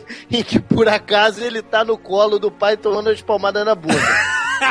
Mas, e aí ele vai até a década de 80, cara, É, porque foi, foi o longe. último que eu tô vendo aqui, o selo, é em 1980, o Novos Titãs 1. Ainda tem o selo. Ou Isso. seja, foi um período imenso, né? Foi um período imenso, mas a, a própria visão do selo e do governo do que deveria ser ou não censurado e tal foi mudando com o tempo. né? Lógico. Mas É, o selo dos permaneceu. anos 70, final dos anos 70 já tava bem diferente, já tava... Mas aí era foda, porque o selo barrava muita coisa, né? As vendas entre nesses anos do início do selo caíram muito, né? Que era mais de 50%, né? Durante os anos 50, você teve o sumiço de vários heróis. assim, Teve. Entre, o final da guerra, né, e metade dos anos 50. assim. Vários heróis, personagens, tipo, tendo suas últimas edições, né, morrendo e caindo no limbo mesmo, né? Nesse período foi o, o período em que praticamente todas as revistas super-heróis pararam, né, de ser veiculadas. Exatamente. Só sobreviveu lá o Super-Homem, o Batman, Mulher Maravilha eram os três grandes, né? Da DC. Mas o resto foi tudo morrendo e aí que termina a era de ouro, né? Nessa época você tem a volta de quadrinhos de Velho Oeste, de ficção científica, de. Principalmente ficção científica, é tema de alienígenas, esse tipo de coisa. Tanto que Ah. você, tinha, você tinha isso refletido nas histórias dos super-heróis. Era comum você ver o Batman envolvido nessas tramas mirabolantes, lutando contra inseto gigante, contra alienígenas, invasores, sabe? Eles, eles Aham. acabaram incorporando os, os super-heróis nesse tipo de tema. E é engraçado você notar isso porque quando os quadrinhos foram cercados por essa, essa- esse manto de moral e bons costumes, né? A rebeldia que nasceu nos anos 50 começou a migrar para outras mídias, né? Porque ali tava nascendo rock and roll, né, cara? Então as pessoas já não estavam muito mais interessadas naquela mídia e estavam lá sintonizando suas mentes em outra coisa. né? Tudo na vida é cíclico, cara. Todos os interesses são cíclicos.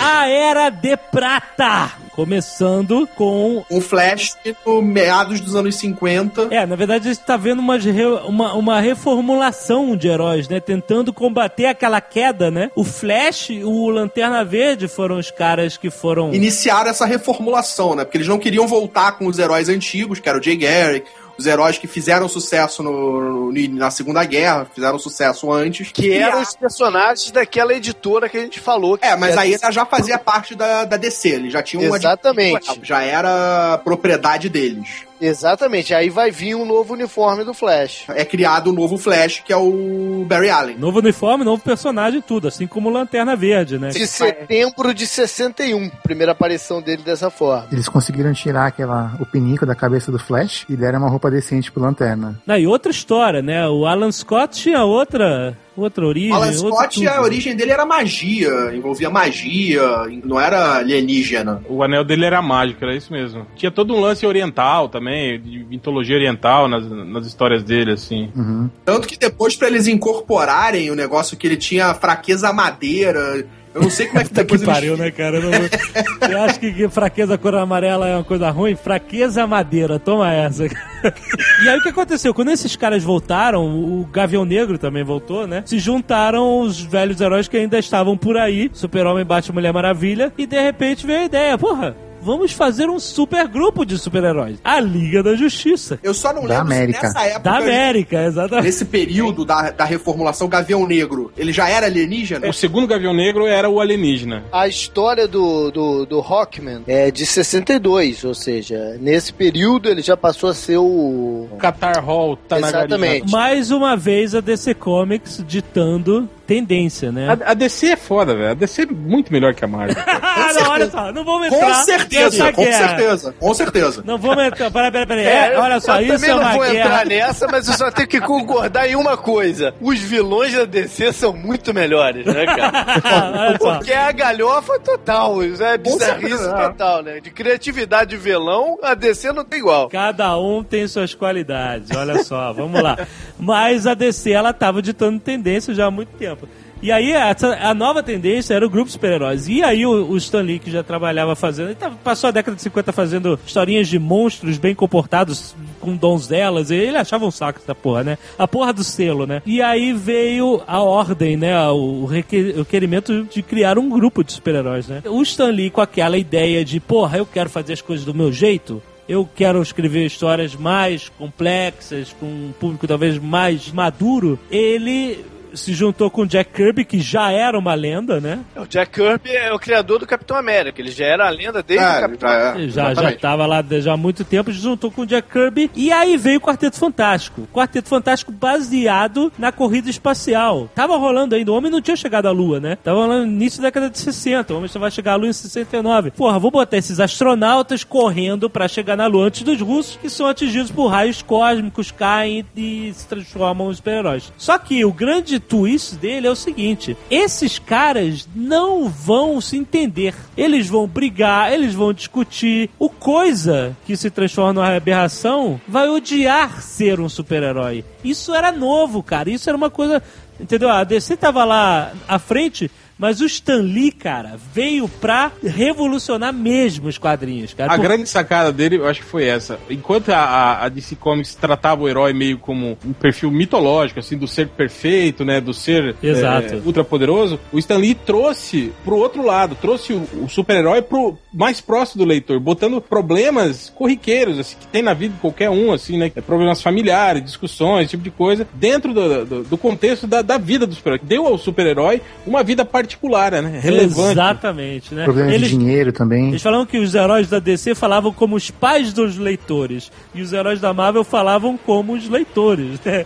Os heróis É, da DC, na verdade, nessa época, eles eram uma cópia de, dos deuses mitológicos. Você pegar a Liga da Justiça é um panteão de deuses mitológicos. Heróis gregos, né, cara? Heróis infalíveis, heróis E não que... rolou processo nisso?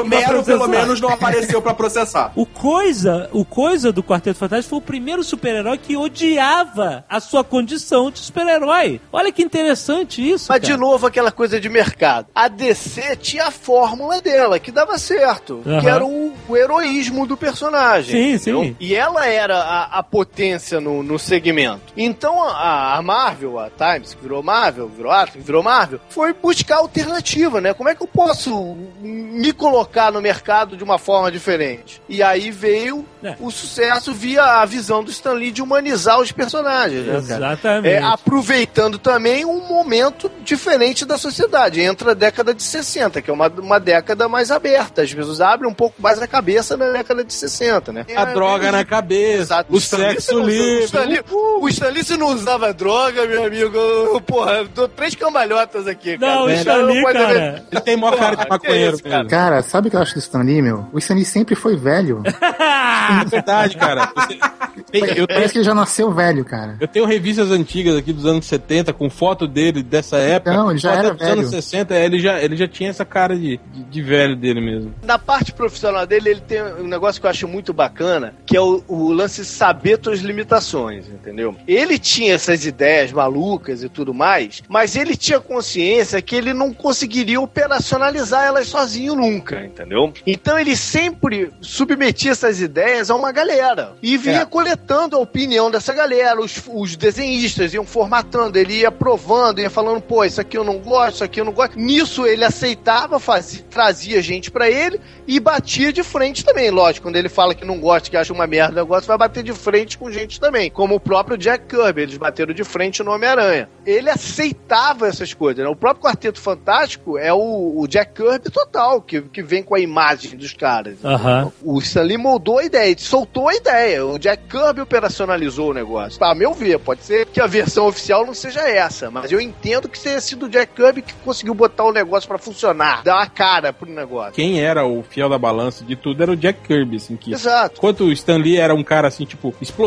né? Jogava a ideia, vomitava a ideia, blá, né? Mas quem lapidava completamente o conceito era exatamente o Jack Kirby. Tanto que se você prestar atenção, quando acabou a parceria, né? Porra, o que que o Stan Lee fez aí de... É, ele, ele se afastou da parada. Foi, foi, foi virar uma figura, né? Virou um De personagem próprio. Ele virou um personagem. né? É, mas ah, você vê as iniciativas voltadas pra quadrinho dele de lá pra cá, porra, tudo vergonhoso, né, cara? Ele fez os Backstreet Boys virarem super-heróis.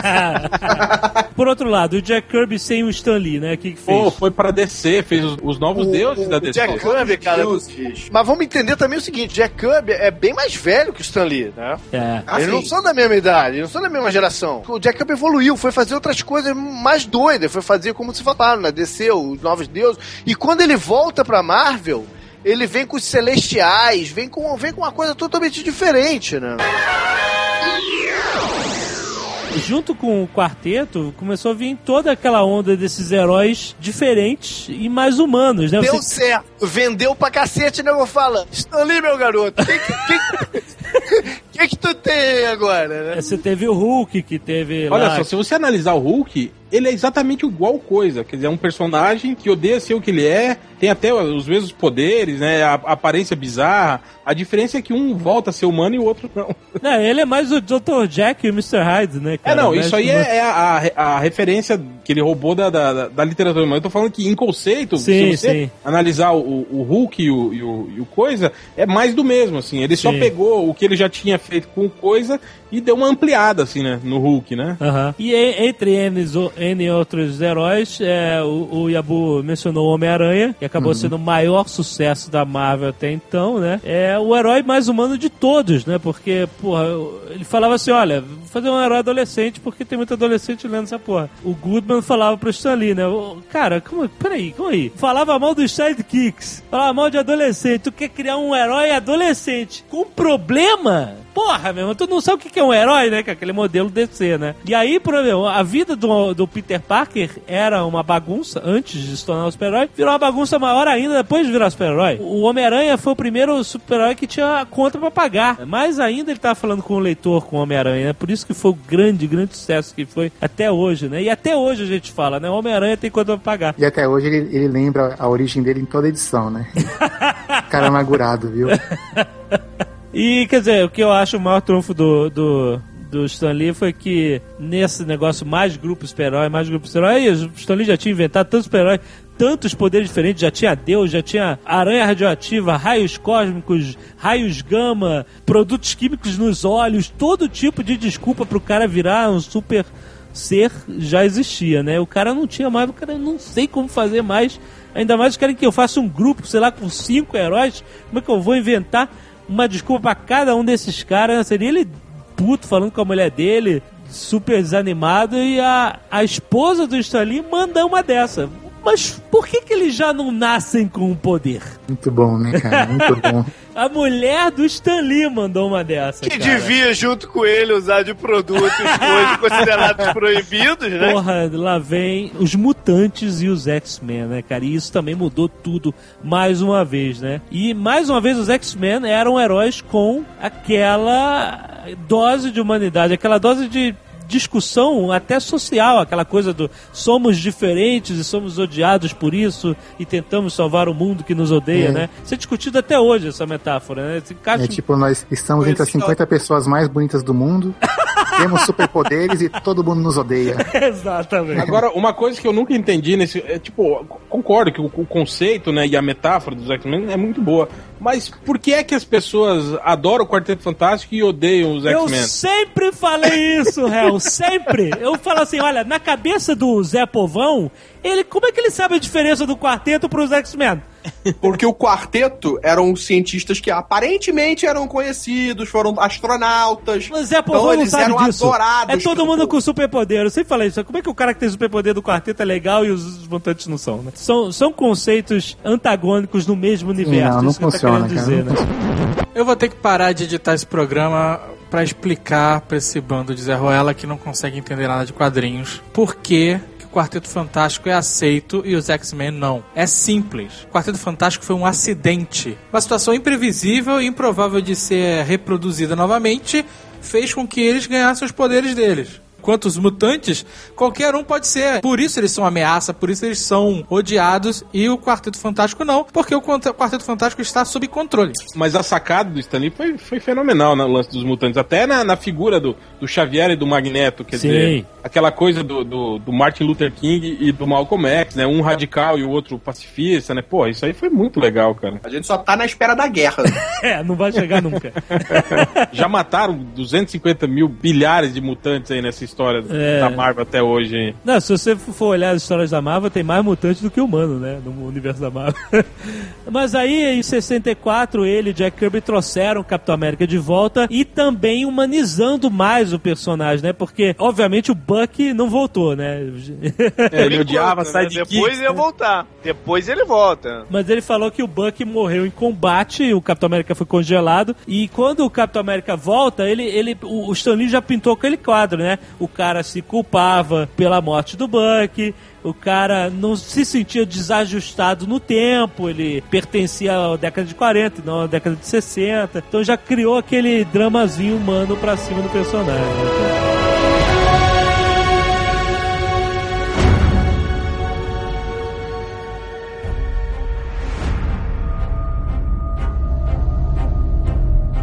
Tem mais um aí nessa, nesse bolo que, que é relevante de criação do, dessa época, que é o Pantera Negra, que é Ah, o sim, primeiro herói é. reconhecido negro, né? Antes você tinha até um detetive ou outro, não sei o que, mas o, o super-herói negro com, com a ideia do heroísmo vem com o Pantera Negra. É, isso trouxe toda uma vontade, é, uma tendência, não uma vontade, uma tendência a trazer problemas da sociedade cada vez mais pra dentro do quadrinho, dos quadrinhos, né? Aquela era de ouro dos super-heróis, de mão na cintura, peito estufado, aqui- aquilo não- já não pegava mais, né? Década de 60, 70, guerra do Vietnã, a liberdade sexual das pessoas, muitas drogas, como a gente falou, né? A sociedade está mudando muito daquela galera certinha dos anos 50, né? E a DC também começou a se preocupar em trazer o discurso social pras páginas, né? Não só o discurso social, como o mercado, né, cara? Eles foram atingir uma nova galera. Exatamente. E a DC aí no- no- nas revistas do Batman traz o Batmirim.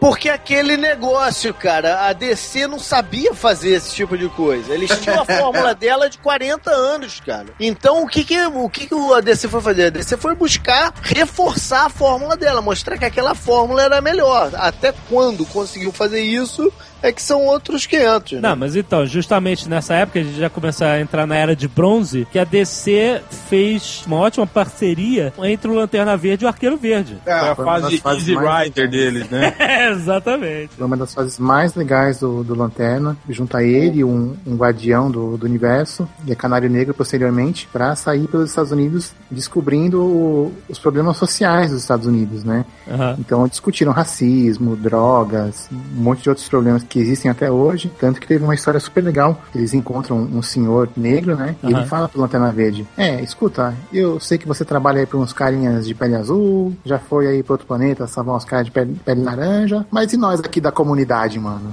É, tem umas cores de pele que você nunca ajudou, né? Sim, então um puto esculacho. Essa foi uma época que a DC trouxe muita gente que teve fazendo material na Marvel. Pra ver se mudava a forma, porque a galera Exatamente. dele sabe, só sabia fazer um outro tipo de, de herói. É, nessa época o Stan Lee recebeu uma carta, um setor lá governamental de saúde, educação e saúde e tal, sugerindo que ele abordasse tema drogas, né, pra, na- na- nas histórias. E ele até fez uma história lá do Homem-Aranha que o, o Harry Osborn, né, filho do Norman Osborn, do Duende Verde, se viciava lá em pílulas e uma parada e tal, não sei o quê. Quando foi pro Comics Code Authority, pro selo, né, eles falaram, ah, não dá, não dá pra botar, não pode falar de drogas. Aí o cara falou, não, mas eu não tô falando para os leitores usarem drogas, eu tô até alertando contra o perigo das drogas. Falei, ah, não, mas não, não pode, né? Aí ele falou, porra, não vou jogar fora essa história. Aí que a Marvel teve a coragem, pela primeira vez lá em 20 anos, de publicar uma revista sem o selo. E aí o Stanley falou: o mundo não acabou, o céu não caiu. a gente publicou três meses sem o selo e deu certo, né? As pessoas não estão se drogando por causa disso. Exato, né?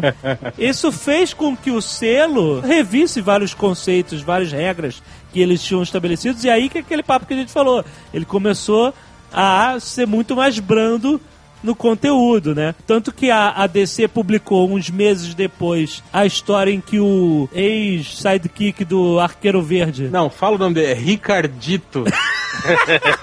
o Ricardito, ex-sidekick do Arqueiro Verde, se vicia em drogas. E era uma história muito mais pesada que aquela do Stan Lee. O cara É, não mostrava ele injetando heroína na veia, né? Exatamente, né? E essa história foi publicada já com o selo, né? Então os caras já tinham mudado muito, muitas coisas na visão deles, né? É, mas é- era uma linha só da DC que foi por esse lado. A outra ainda tentava manter o padrão, né? E trouxeram até É, personagens nesse- típicos disso. Trouxeram de volta o Capitão Marvel, botaram o Homem Elástico, aquele que tinha o É, aliás, a DC sempre teve um pouco disso. Enquanto o universo Marvel era muito mais coeso, com os heróis coexistindo muito mais facilmente, a DC sempre foi um pouco mais cada herói no seu núcleo, assim. Tanto Não, que mas isso você... se explica até por aquilo que a gente falou deles, deles terem um histórico de ir comprando outras editoras. Eles não Sim. tinham como mesclar esses mundos que já existiam. Então eles faziam os mundos à parte mesmo. Porque nessa era uma época- coisa impossível de juntar. Até que eles só conseguem fazer isso quando chega o- a crise nas infinitas terras. Porque eles chegaram à conclusão que estava impossível, né? Não, levar os principalmente- personagens daquela forma. Principalmente que nessa época, além de você ter as reformulações, você ainda tinha sendo publicado as histórias antigas, que seguiam em outra cronologia, em outras É, histórias. era uma, uma- loucura total. A verdade é a seguinte, eles estavam atirando pra tudo quanto era lado, cara. É, todas as editoras que eles incorporaram, os personagens que eles incorporaram, continuavam sendo publicados e todos eles em linhas de história diferentes. E em alguns momentos eles faziam histórias em que eles apareciam no-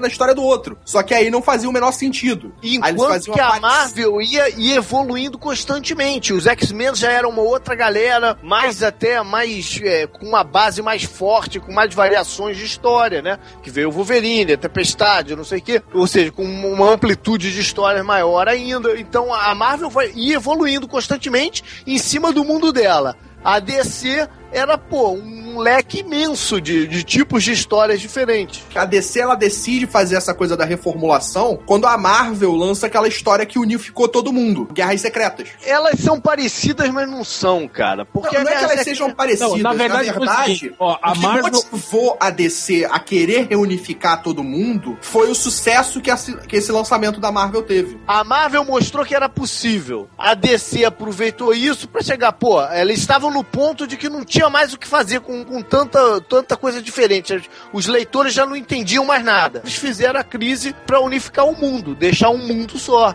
botar as histórias todas no mesmo contexto e afastar um milhão e meio de títulos e personagens que não, não, não, não cabiam mais, entendeu? que a DC tinha era o tal do multiverso, né? Que cada editora é. tinha, tinha uma te- um universo separado, né? E, e, eventualmente eles faziam um crossover, que tipo, ah, a Liga da Justiça atravessa um portal e vai lá pra terra da Sociedade da Justiça. Os caras se juntam e vão lá para o universo da, da, da Carlton Comics. E, É, porque a era- primeira Sociedade da Justiça tinha um super-homem. A Liga da Justiça tinha outro super-homem. Você tinha personagens similares e iguais, na, iguais, na verdade, em, em linhas de tempo completamente É, diferentes. uma, uma vez eu vi um estudo sobre isso. O cara falou que na, na época do, do- do- da crise nas Infinitas Terras, todos os Supermanes que tinham aparecido em, em- em universos distintos até lá, o cara que catalogou 23 Supermanes. Nossa. Sabe por que eu acho que isso é um problema no- na DC e nos quadrinhos em geral? Acho que é um problema porque os caras querem que seja um problema, entendeu? Eles levam a sério demais as histórias, sabe?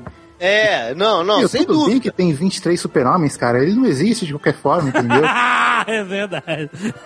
O grande problema chama-se cronologia, cara. Os caras querem manter a, a- coisa amarrada à cronologia. Não, Se as cara, o editoras Grande fizessem uma problema coisa. é dinheiro, bicho. Não, eu O sei, grande mas. problema é grana, mas- cara. mas o As- problema é que- Os leitores não estavam entendendo mais o que estava acontecendo. Chegou a um ponto que, pô, o cara até podia gostar do super-homem. Mas o cara não era igual o, o- o leitor da Marvel, que comprava todos os títulos, entendeu? O da DC não tinha como fazer isso, porque o cara ia enlouquecer. Então ele gostava de um aqui e outro ali. O que a DC fez com a crise das da Terra é dar a possibilidade do cara comprar todos os títulos, entendeu? Pra você ver como é que a Marvel avançava muito mais rápido, nas Guerras Secretas, cara, o desenho da Tempestade, os X-Men, já era ela punk. Ou seja, os X-Men já tinham passado de um grupo pra outro, o novo grupo já estava totalmente alterado, entendeu? A velocidade que as coisas aconteciam na Marvel era muito ma- maior, muito, as coisas eram muito mais ágeis, né? As coisas evoluíam de uma forma mais coerente na Marvel. Você tinha uma evolução dos personagens, você aconteciam coisas e os personagens evoluíam em cima disso. Mas aí, bom, a gente tá entrando na era moderna, na década de 80 vem uma nova geração de escritores revolucionários quadrinhos, cara. Nós estamos falando de Frank Miller, Alan Moore, Neil Gaiman. Essa galera veio com dois pés na porta, cara. Primeiro você teve o Alan Moore em 85, né? Desconstruindo completamente toda aquela estrutura dos super-heróis da Era de Ouro no Watchmen, né? É, a história é definitiva, né? de história definitiva dos super-heróis. né? Quando acabou Crise nas Infinitas Terras, É. a DC encomendou para vários autores reformular personagens que iam ser mantidos na, na linha mensal, de, tradicional de, de quadrinhos, né? E aí pro Alan Moore encomendaram para ele fazer isso com os personagens da Comics. Exatamente. O Pacificador, o Besouro Azul, esse personagem. Aí ele fez uma história, cara, que tão pesada, tão fodida, né? Que Aham. o editor olhou e falou, cara, a gente não pode publicar isso aqui no mensal, né, velho? Exato. Aqui tem estupro, tem morte, tem o caralho. Cara, não tem como, né, velho? Mas a história é muito boa. Ele falou: será que você não quer adaptar ela? Pra... Que era a época que tava começando os graphic novels, né, cara? Exatamente. É que a- porque a- a- as, as histórias em quadrinhos agora era uma coisa cult, que você comprava em, em loja especializada, não era mais banquinha de jornal, né, cara? Era uma coisa meio de um clube privado, um clube fechado dos nerds que iam lá procurar essas histórias e as graphic novels começaram a aparecer de montão aí porque você tinha toda uma galera que tinha crescido lendo história em quadrinho, estava interessada, né? Tava sendo reconhecido como literatura mesmo, né? Tá, mas esse movimento das bancas para as comic shops e para as livrarias, que é o que está acontecendo no Brasil hoje também, ele ocorreu por causa das baixas vendas. Sim. E não por causa de uma melhoria na qualidade. Pra diminuir a né? distribuição, né? Mas acabou que criou uma realidade nova dentro do consumidor de, de quadrinhos, né? Não era qualquer um que entrava numa comic shop, era só nerd. Não, e outra, você tem também a- aquilo, que a gente, aquilo que a gente falou da, da passagem de tempo e do leitor que acompanhava quadrinho crescer com os quadrinhos. E a partir do momento começar a, a exigir mais, né? Quer dizer, você não se contenta mais com aquela história bobinha que você lia do personagem quando você tinha seis anos de idade, né? Exatamente. O Lex Luthor, que era um cientista maluco, ele virou um empresário. Ele se, tor- se tornou um espelho do novo vilão. Copiada do Rei do Crime. Cof, cof, cof. Não, você vê, nem começou a se livrar dos sidekicks até, né? Mataram o Robin, né, cara? Que era o Robin que ninguém gostava, né? As pessoas gostavam até do Dick Grayson, mas do Jason Todd ninguém gostava, né? Fizeram a história que o Coringa pega o Robin, espanca ele com o pé de cabra e, e- e deixa ele do lado de uma bomba. Na, no final da edição tinham dois telefones e as pessoas ligavam pra votar se o Robin ia sobreviver à explosão, não sei como, ou se ia morria, né? E eles receberam mais de 10 mil telefonemas e olha, por incrível que pareça, o veredito de morte foi decidido por 74 votos desses 10 mil. Tipo, já tava na cara, naquela época, que, que ele ia voltar. Porque, tipo, ele explodiu do lado da bomba e tava inteiro. Tipo, já tava escrito que ele ia voltar. Voltou agora, né, o Jason Todd? É, exatamente. É, recentemente, voltou, é verdade. Ah, mas Não, isso é tem- porque não, ninguém tem- morre, porra, nessas histórias, cara. Não Cara, é o- porque na época Ó, o deixaram o único- gancho, O único porra. que não voltou foi o tio Ben.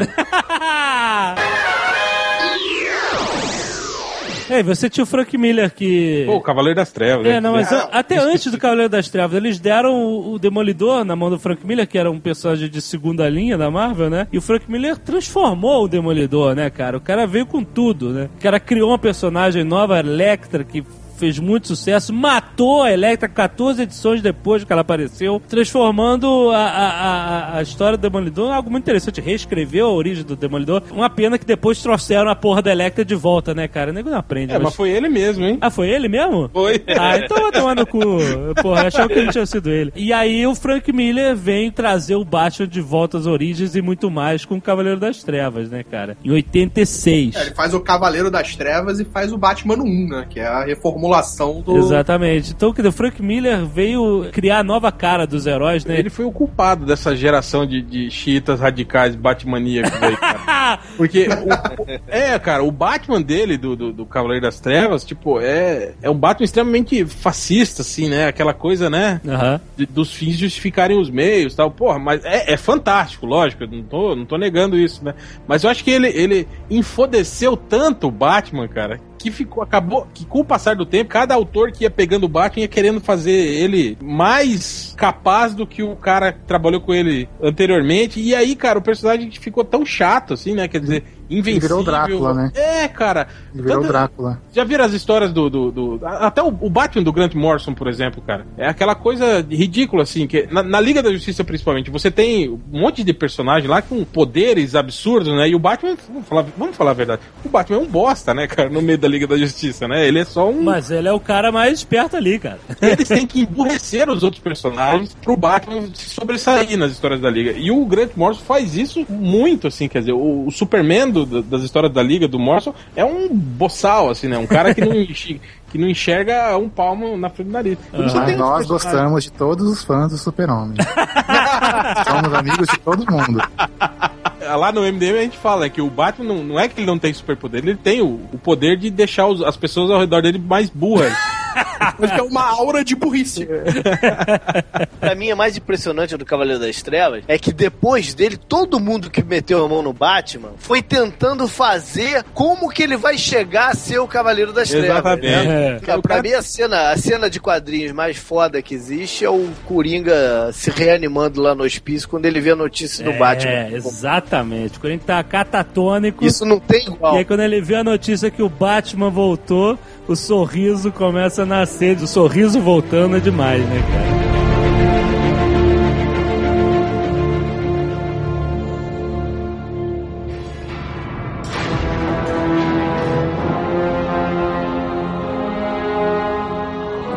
Logo pra década de 90? Vambora. Vamos pular o New Gaiman e Sandman porque a gente vai fazer um Nerdcast dessa porra, né? Só pra deixar um ponto, o Neil Gaiman fez uma reformulação de um herói que foi muito boa, que foi do Orquídea Negra, que era uma personagem, uma heroína da DC, que ele reformulou e ficou sensacional. Achei um dos, um dos melhores quadrinhos que ele escreveu pra DC, fora Sandman. Mas o, o rompimento dessa, de- dessa linha de personagens é o monstro do pântano. né? É, o Alan Moore, sim, exatamente. Sim, exatamente. Que era um personagem de terceira, né, cara? É. e o Alan Moore transformou num espetáculo, né? Aí vem um incentivo mercadológico é, a pra primeira- vir todo o resto, pra vir o, A linha vertigo, né? Tem a linha vertigo. A primeira aparição Something. do, do Constantine foi nas histórias do. do- Foi exatamente. Pântano. No, no- ele era um personagem coadjuvante do, do, do Monstro. Swamp Thing. É. Ah, e a Vertigo também merece outro Nerdcast. a década de 90 aconteceu meio que uma revolução sexual nos quadrinhos, né? O selo já tinha ido pro cacete. Isso foi subjetivo, assim? Isso aqui dá alguma...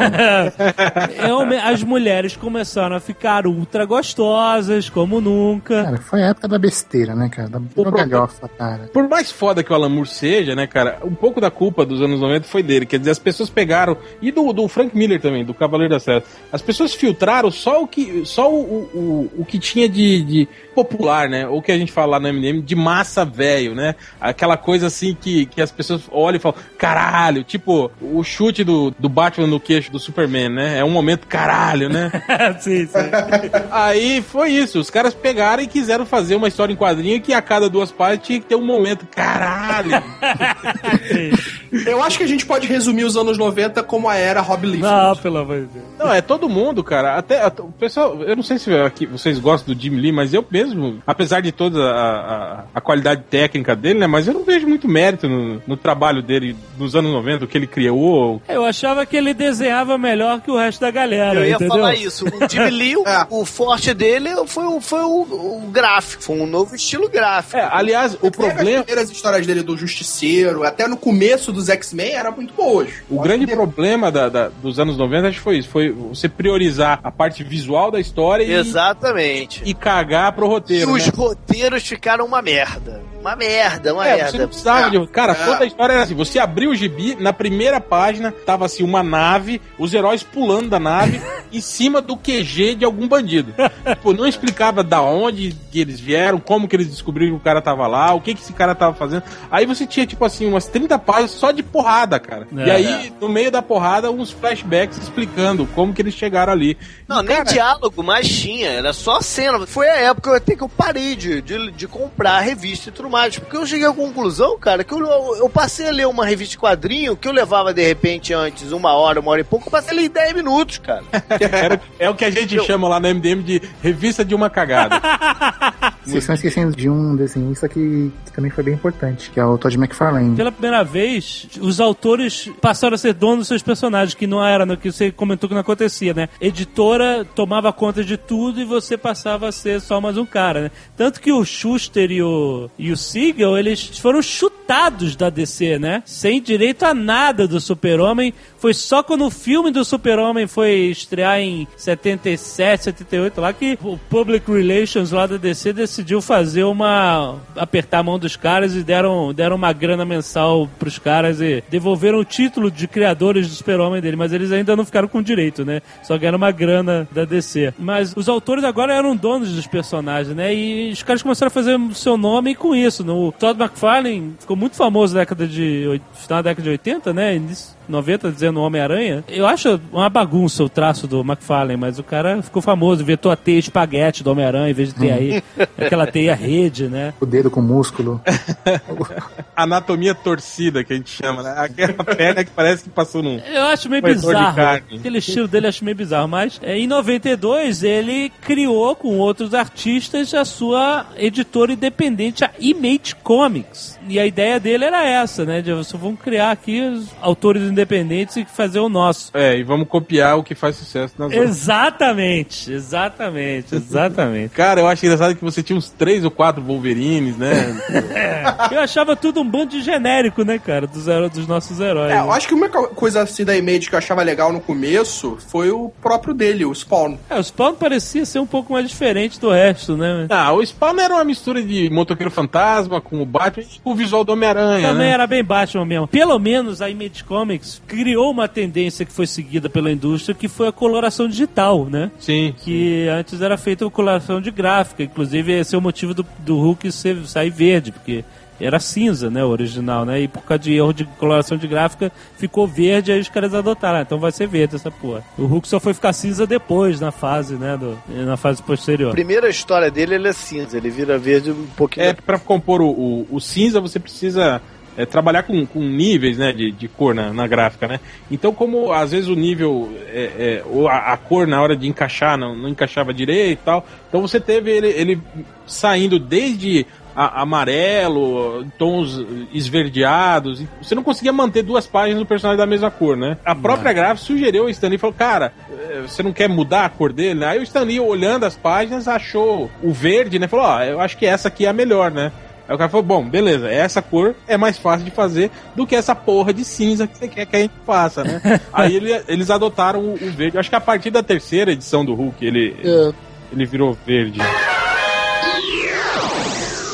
Mas o que aconteceu na década de 90? Aconteceu uma bolha nos quadrinhos, uma coisa que a gente comentou no início desse Nerdcast. Não sei se foi porque começaram a noticiar que as pessoas estavam comprando edições antigas da década de 40 da Era de Ouro por 40 mil dólares, 60 mil dólares e tal. Porque você sabe o que acontecia naquela época, né? Uma, uma das coisas que as revistas anunciavam como sendo necessárias para o esforço de guerra era papel. Então, papel do jornal, o papel da história em quadrinho lida já, ele, ele era recolhido e, e usado em esforço de guerra. Então, isso fez com que as histórias em quadrinhos daquela época fossem muito raras existir, so- sobreviverem a essa época, né? Então, por isso que essa porra é, era cara. Então, o que aconteceu? Essa galera de, de, de, de, de comic shop começou a comprar rodo duas, três, quatro edições da mesma revista direto, achando que ia ficar milionário no futuro, né, cara? Aí estão igual a mim, encalhado com Homem-Aranha, um filho da puta. que o indivíduo lá que eu quero descobrir quem é, tá vendendo por dois e pouco. O que aconteceu? As vendas começaram a aumentar, a porra da indústria começou a imprimir mais, e aí o que, que você acontece? Por que, que a porra da revista da década de 40 custa 60 mil dólares? Porque é raro. Uma revista que você compra numa tiragem de, sei lá, 200 mil, não é rara, porra. Não vai valer nada. Ou seja, pode Nunca. ser uma tática minha sair arrematando todo mundo que tá vendendo os Homem-Aranhas a dois. queimar Claro, tudo. é. Queimar tudo. Compro e destruo, compro e destruo, compro e destruo. e um dia, um dia eu vendo a minha por uns 50 mil. Quem sabe? Eu é, ouvi dizer que a Xuxa fez isso com as playboys dela.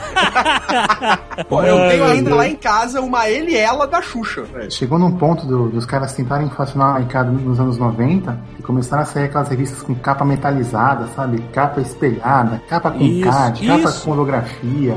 Aí foi uma negoção pras editoras, né, cara? Que começaram a. Pô, tem um bando de babaca que compra qualquer porra que a gente lança. E começaram a lançar as mesmas coisas com capa diferente, né? É, mas durante um tempo, né? Porque. É, o, Jo- o George Lucas faz isso. Continua Ah, ele fazendo. faz muito. E eu continuo comprando. Mesmo a, a editora Abril lançou aqui no Brasil aquela revista dos X-Men, que era X-Men número 1, que veio com uma capa metalizada, formato americano, que até cortava a mão se você não tomasse muito cuidado. Puta merda, cara. Mas e aí, o que que aconteceu? A bolha estourou. Chegou uma, uma época em que a Marvel, que tinha 48 milhões de revistas vendidas no mês, pulou pra 7 milhões, né? Isso é uma porrada. Isso é uma porrada forte. E em 96 a Marvel abriu falência. Quem lembra Lembro, lembro. Vocês Foi lembram? o período, inclusive, que eles negociaram os direitos de, de- dos personagens deles pra, pra estúdio de cinema a preço de banana, assim, pra fugir da falência mesmo. E foi nessa desgraça que o X-Men foi pra Fox, o Homem-Aranha foi pra Sony, e eles têm contratos vitalícios, quer dizer, eles têm um prazo, digamos, eu não sei quanto, isso tá no contrato que eles não divulgam, mas digamos, eles têm um prazo, sei lá, de sete anos. Se em sete anos a Fox não fizer um filme do X-Men, os direitos voltam pra Marvel. É por isso que eles ficam empurrando a cada dois, três anos um filme novo com o, nome X-Men, Aham. né? Independente da qualidade, só pra manter os direitos, né, cara? Exatamente. E o Homem-Aranha também, né? Você já tá tendo um reboot pouquíssimo tempo depois. É, um reboot é me- menos de 10 anos, né, do primeiro filme. Exato. Mas vai, vai contar a origem de novo, não? Vai, vai, Vai, vai. Vai, Aí, aí, aí esse não me pega, brother. Esse não me pega, cara. Pode escrever, registrar. Esse não pega o JP. Pode barrar. E aí você, você começa a ver o desespero das editoras em tentar aumentar as vendas no final da década de 90 com casamento do super-homem, Lex Luthor presente nos Estados Unidos, A morte do super-homem. quebraram a coluna do Batman, Aquaman perde a mão, Lanterna Verde se transforma num vilão. fizeram clone do Homem-Aranha, tiraram a Adamantium do O Wolverine. Capitão América ficou, perdeu o soro do super soldado, lembra disso? É, lembro. Que pegava mó mal, né? O cara usava anabolizante, né, cara? Aí- Exato, foi a época do anabolizante, do estouro do- da crise do anabolizante, que que isso. Foi um desespero total por vendas, né? O que aconteceu? A morte do super-homem foi até anterior a essa mega crise, mas também pode contar, pode contar. Botando no cenário de final dos anos 90, a gente já tem internet, TV a cabo, um milhão Exatamente. e meio de alternativas, né? De, de lazer, cara, que complicaram a situação também. Né? Eu lembro de um professor meu de faculdade falando sobre, falando sobre crise dos quadrinhos. Ele falou assim, cara, como é que você acha que uma revista em quadrinho de papel vai competir com o PlayStation, cara? Como, cara? Então a internet mudou muito esse cenário e ele, o que acontece? Eles tinham pouco, eles tinham problemas de vendas, eles tinham problemas financeiros, mas eles tinham um acervo de personagens que eram muito reconhecidos, né, pela, pelo público, né? Então a exploração dessas mídias era uma coisa fatalmente acontecer, né? Os milhões de jogos licenciados super-heróis que lançaram para videogame. A DC, na verdade, estava até em melhor, tava em melhor lençol, vamos dizer, melhores lençóis do que a Marvel nesse caso. Que a DC fazia parte de um conglomerado, né? É, a DC era da Warner Bros. já há muito tempo, né? E tinham na época, foi a época que surgiu o, o desenho de sucesso do Batman. Foi em um contrapartida, você teve o Joel Schumacher, né? No Batman no cinema. É, é verdade. É... Fudendo com tudo, Fudendo né? com tudo. mais ainda. Fudeu o Batman por 10 anos.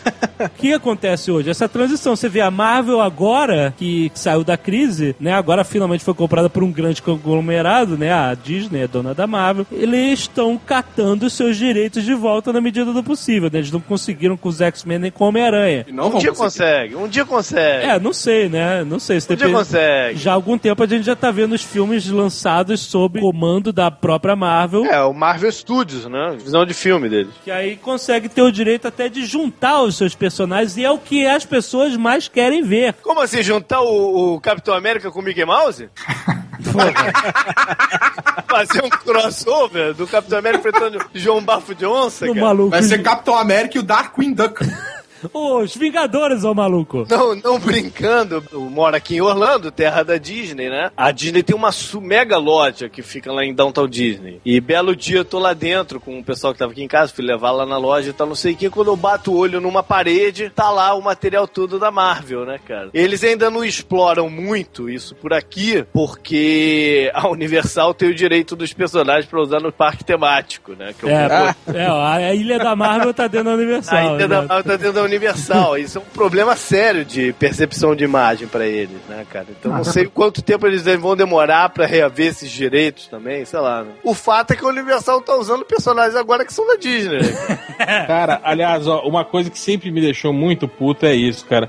É como que a, a- a Marvel tomou a dianteira no- nesse mercado cinematográfico e a, a DC comeu tanta mosca, né, cara? Cara, porra, a Warner é o, o maior estúdio de cinema do mundo, cara, e os caras não conseguem se organizar pra fazer um filme decente de super-herói, né, cara?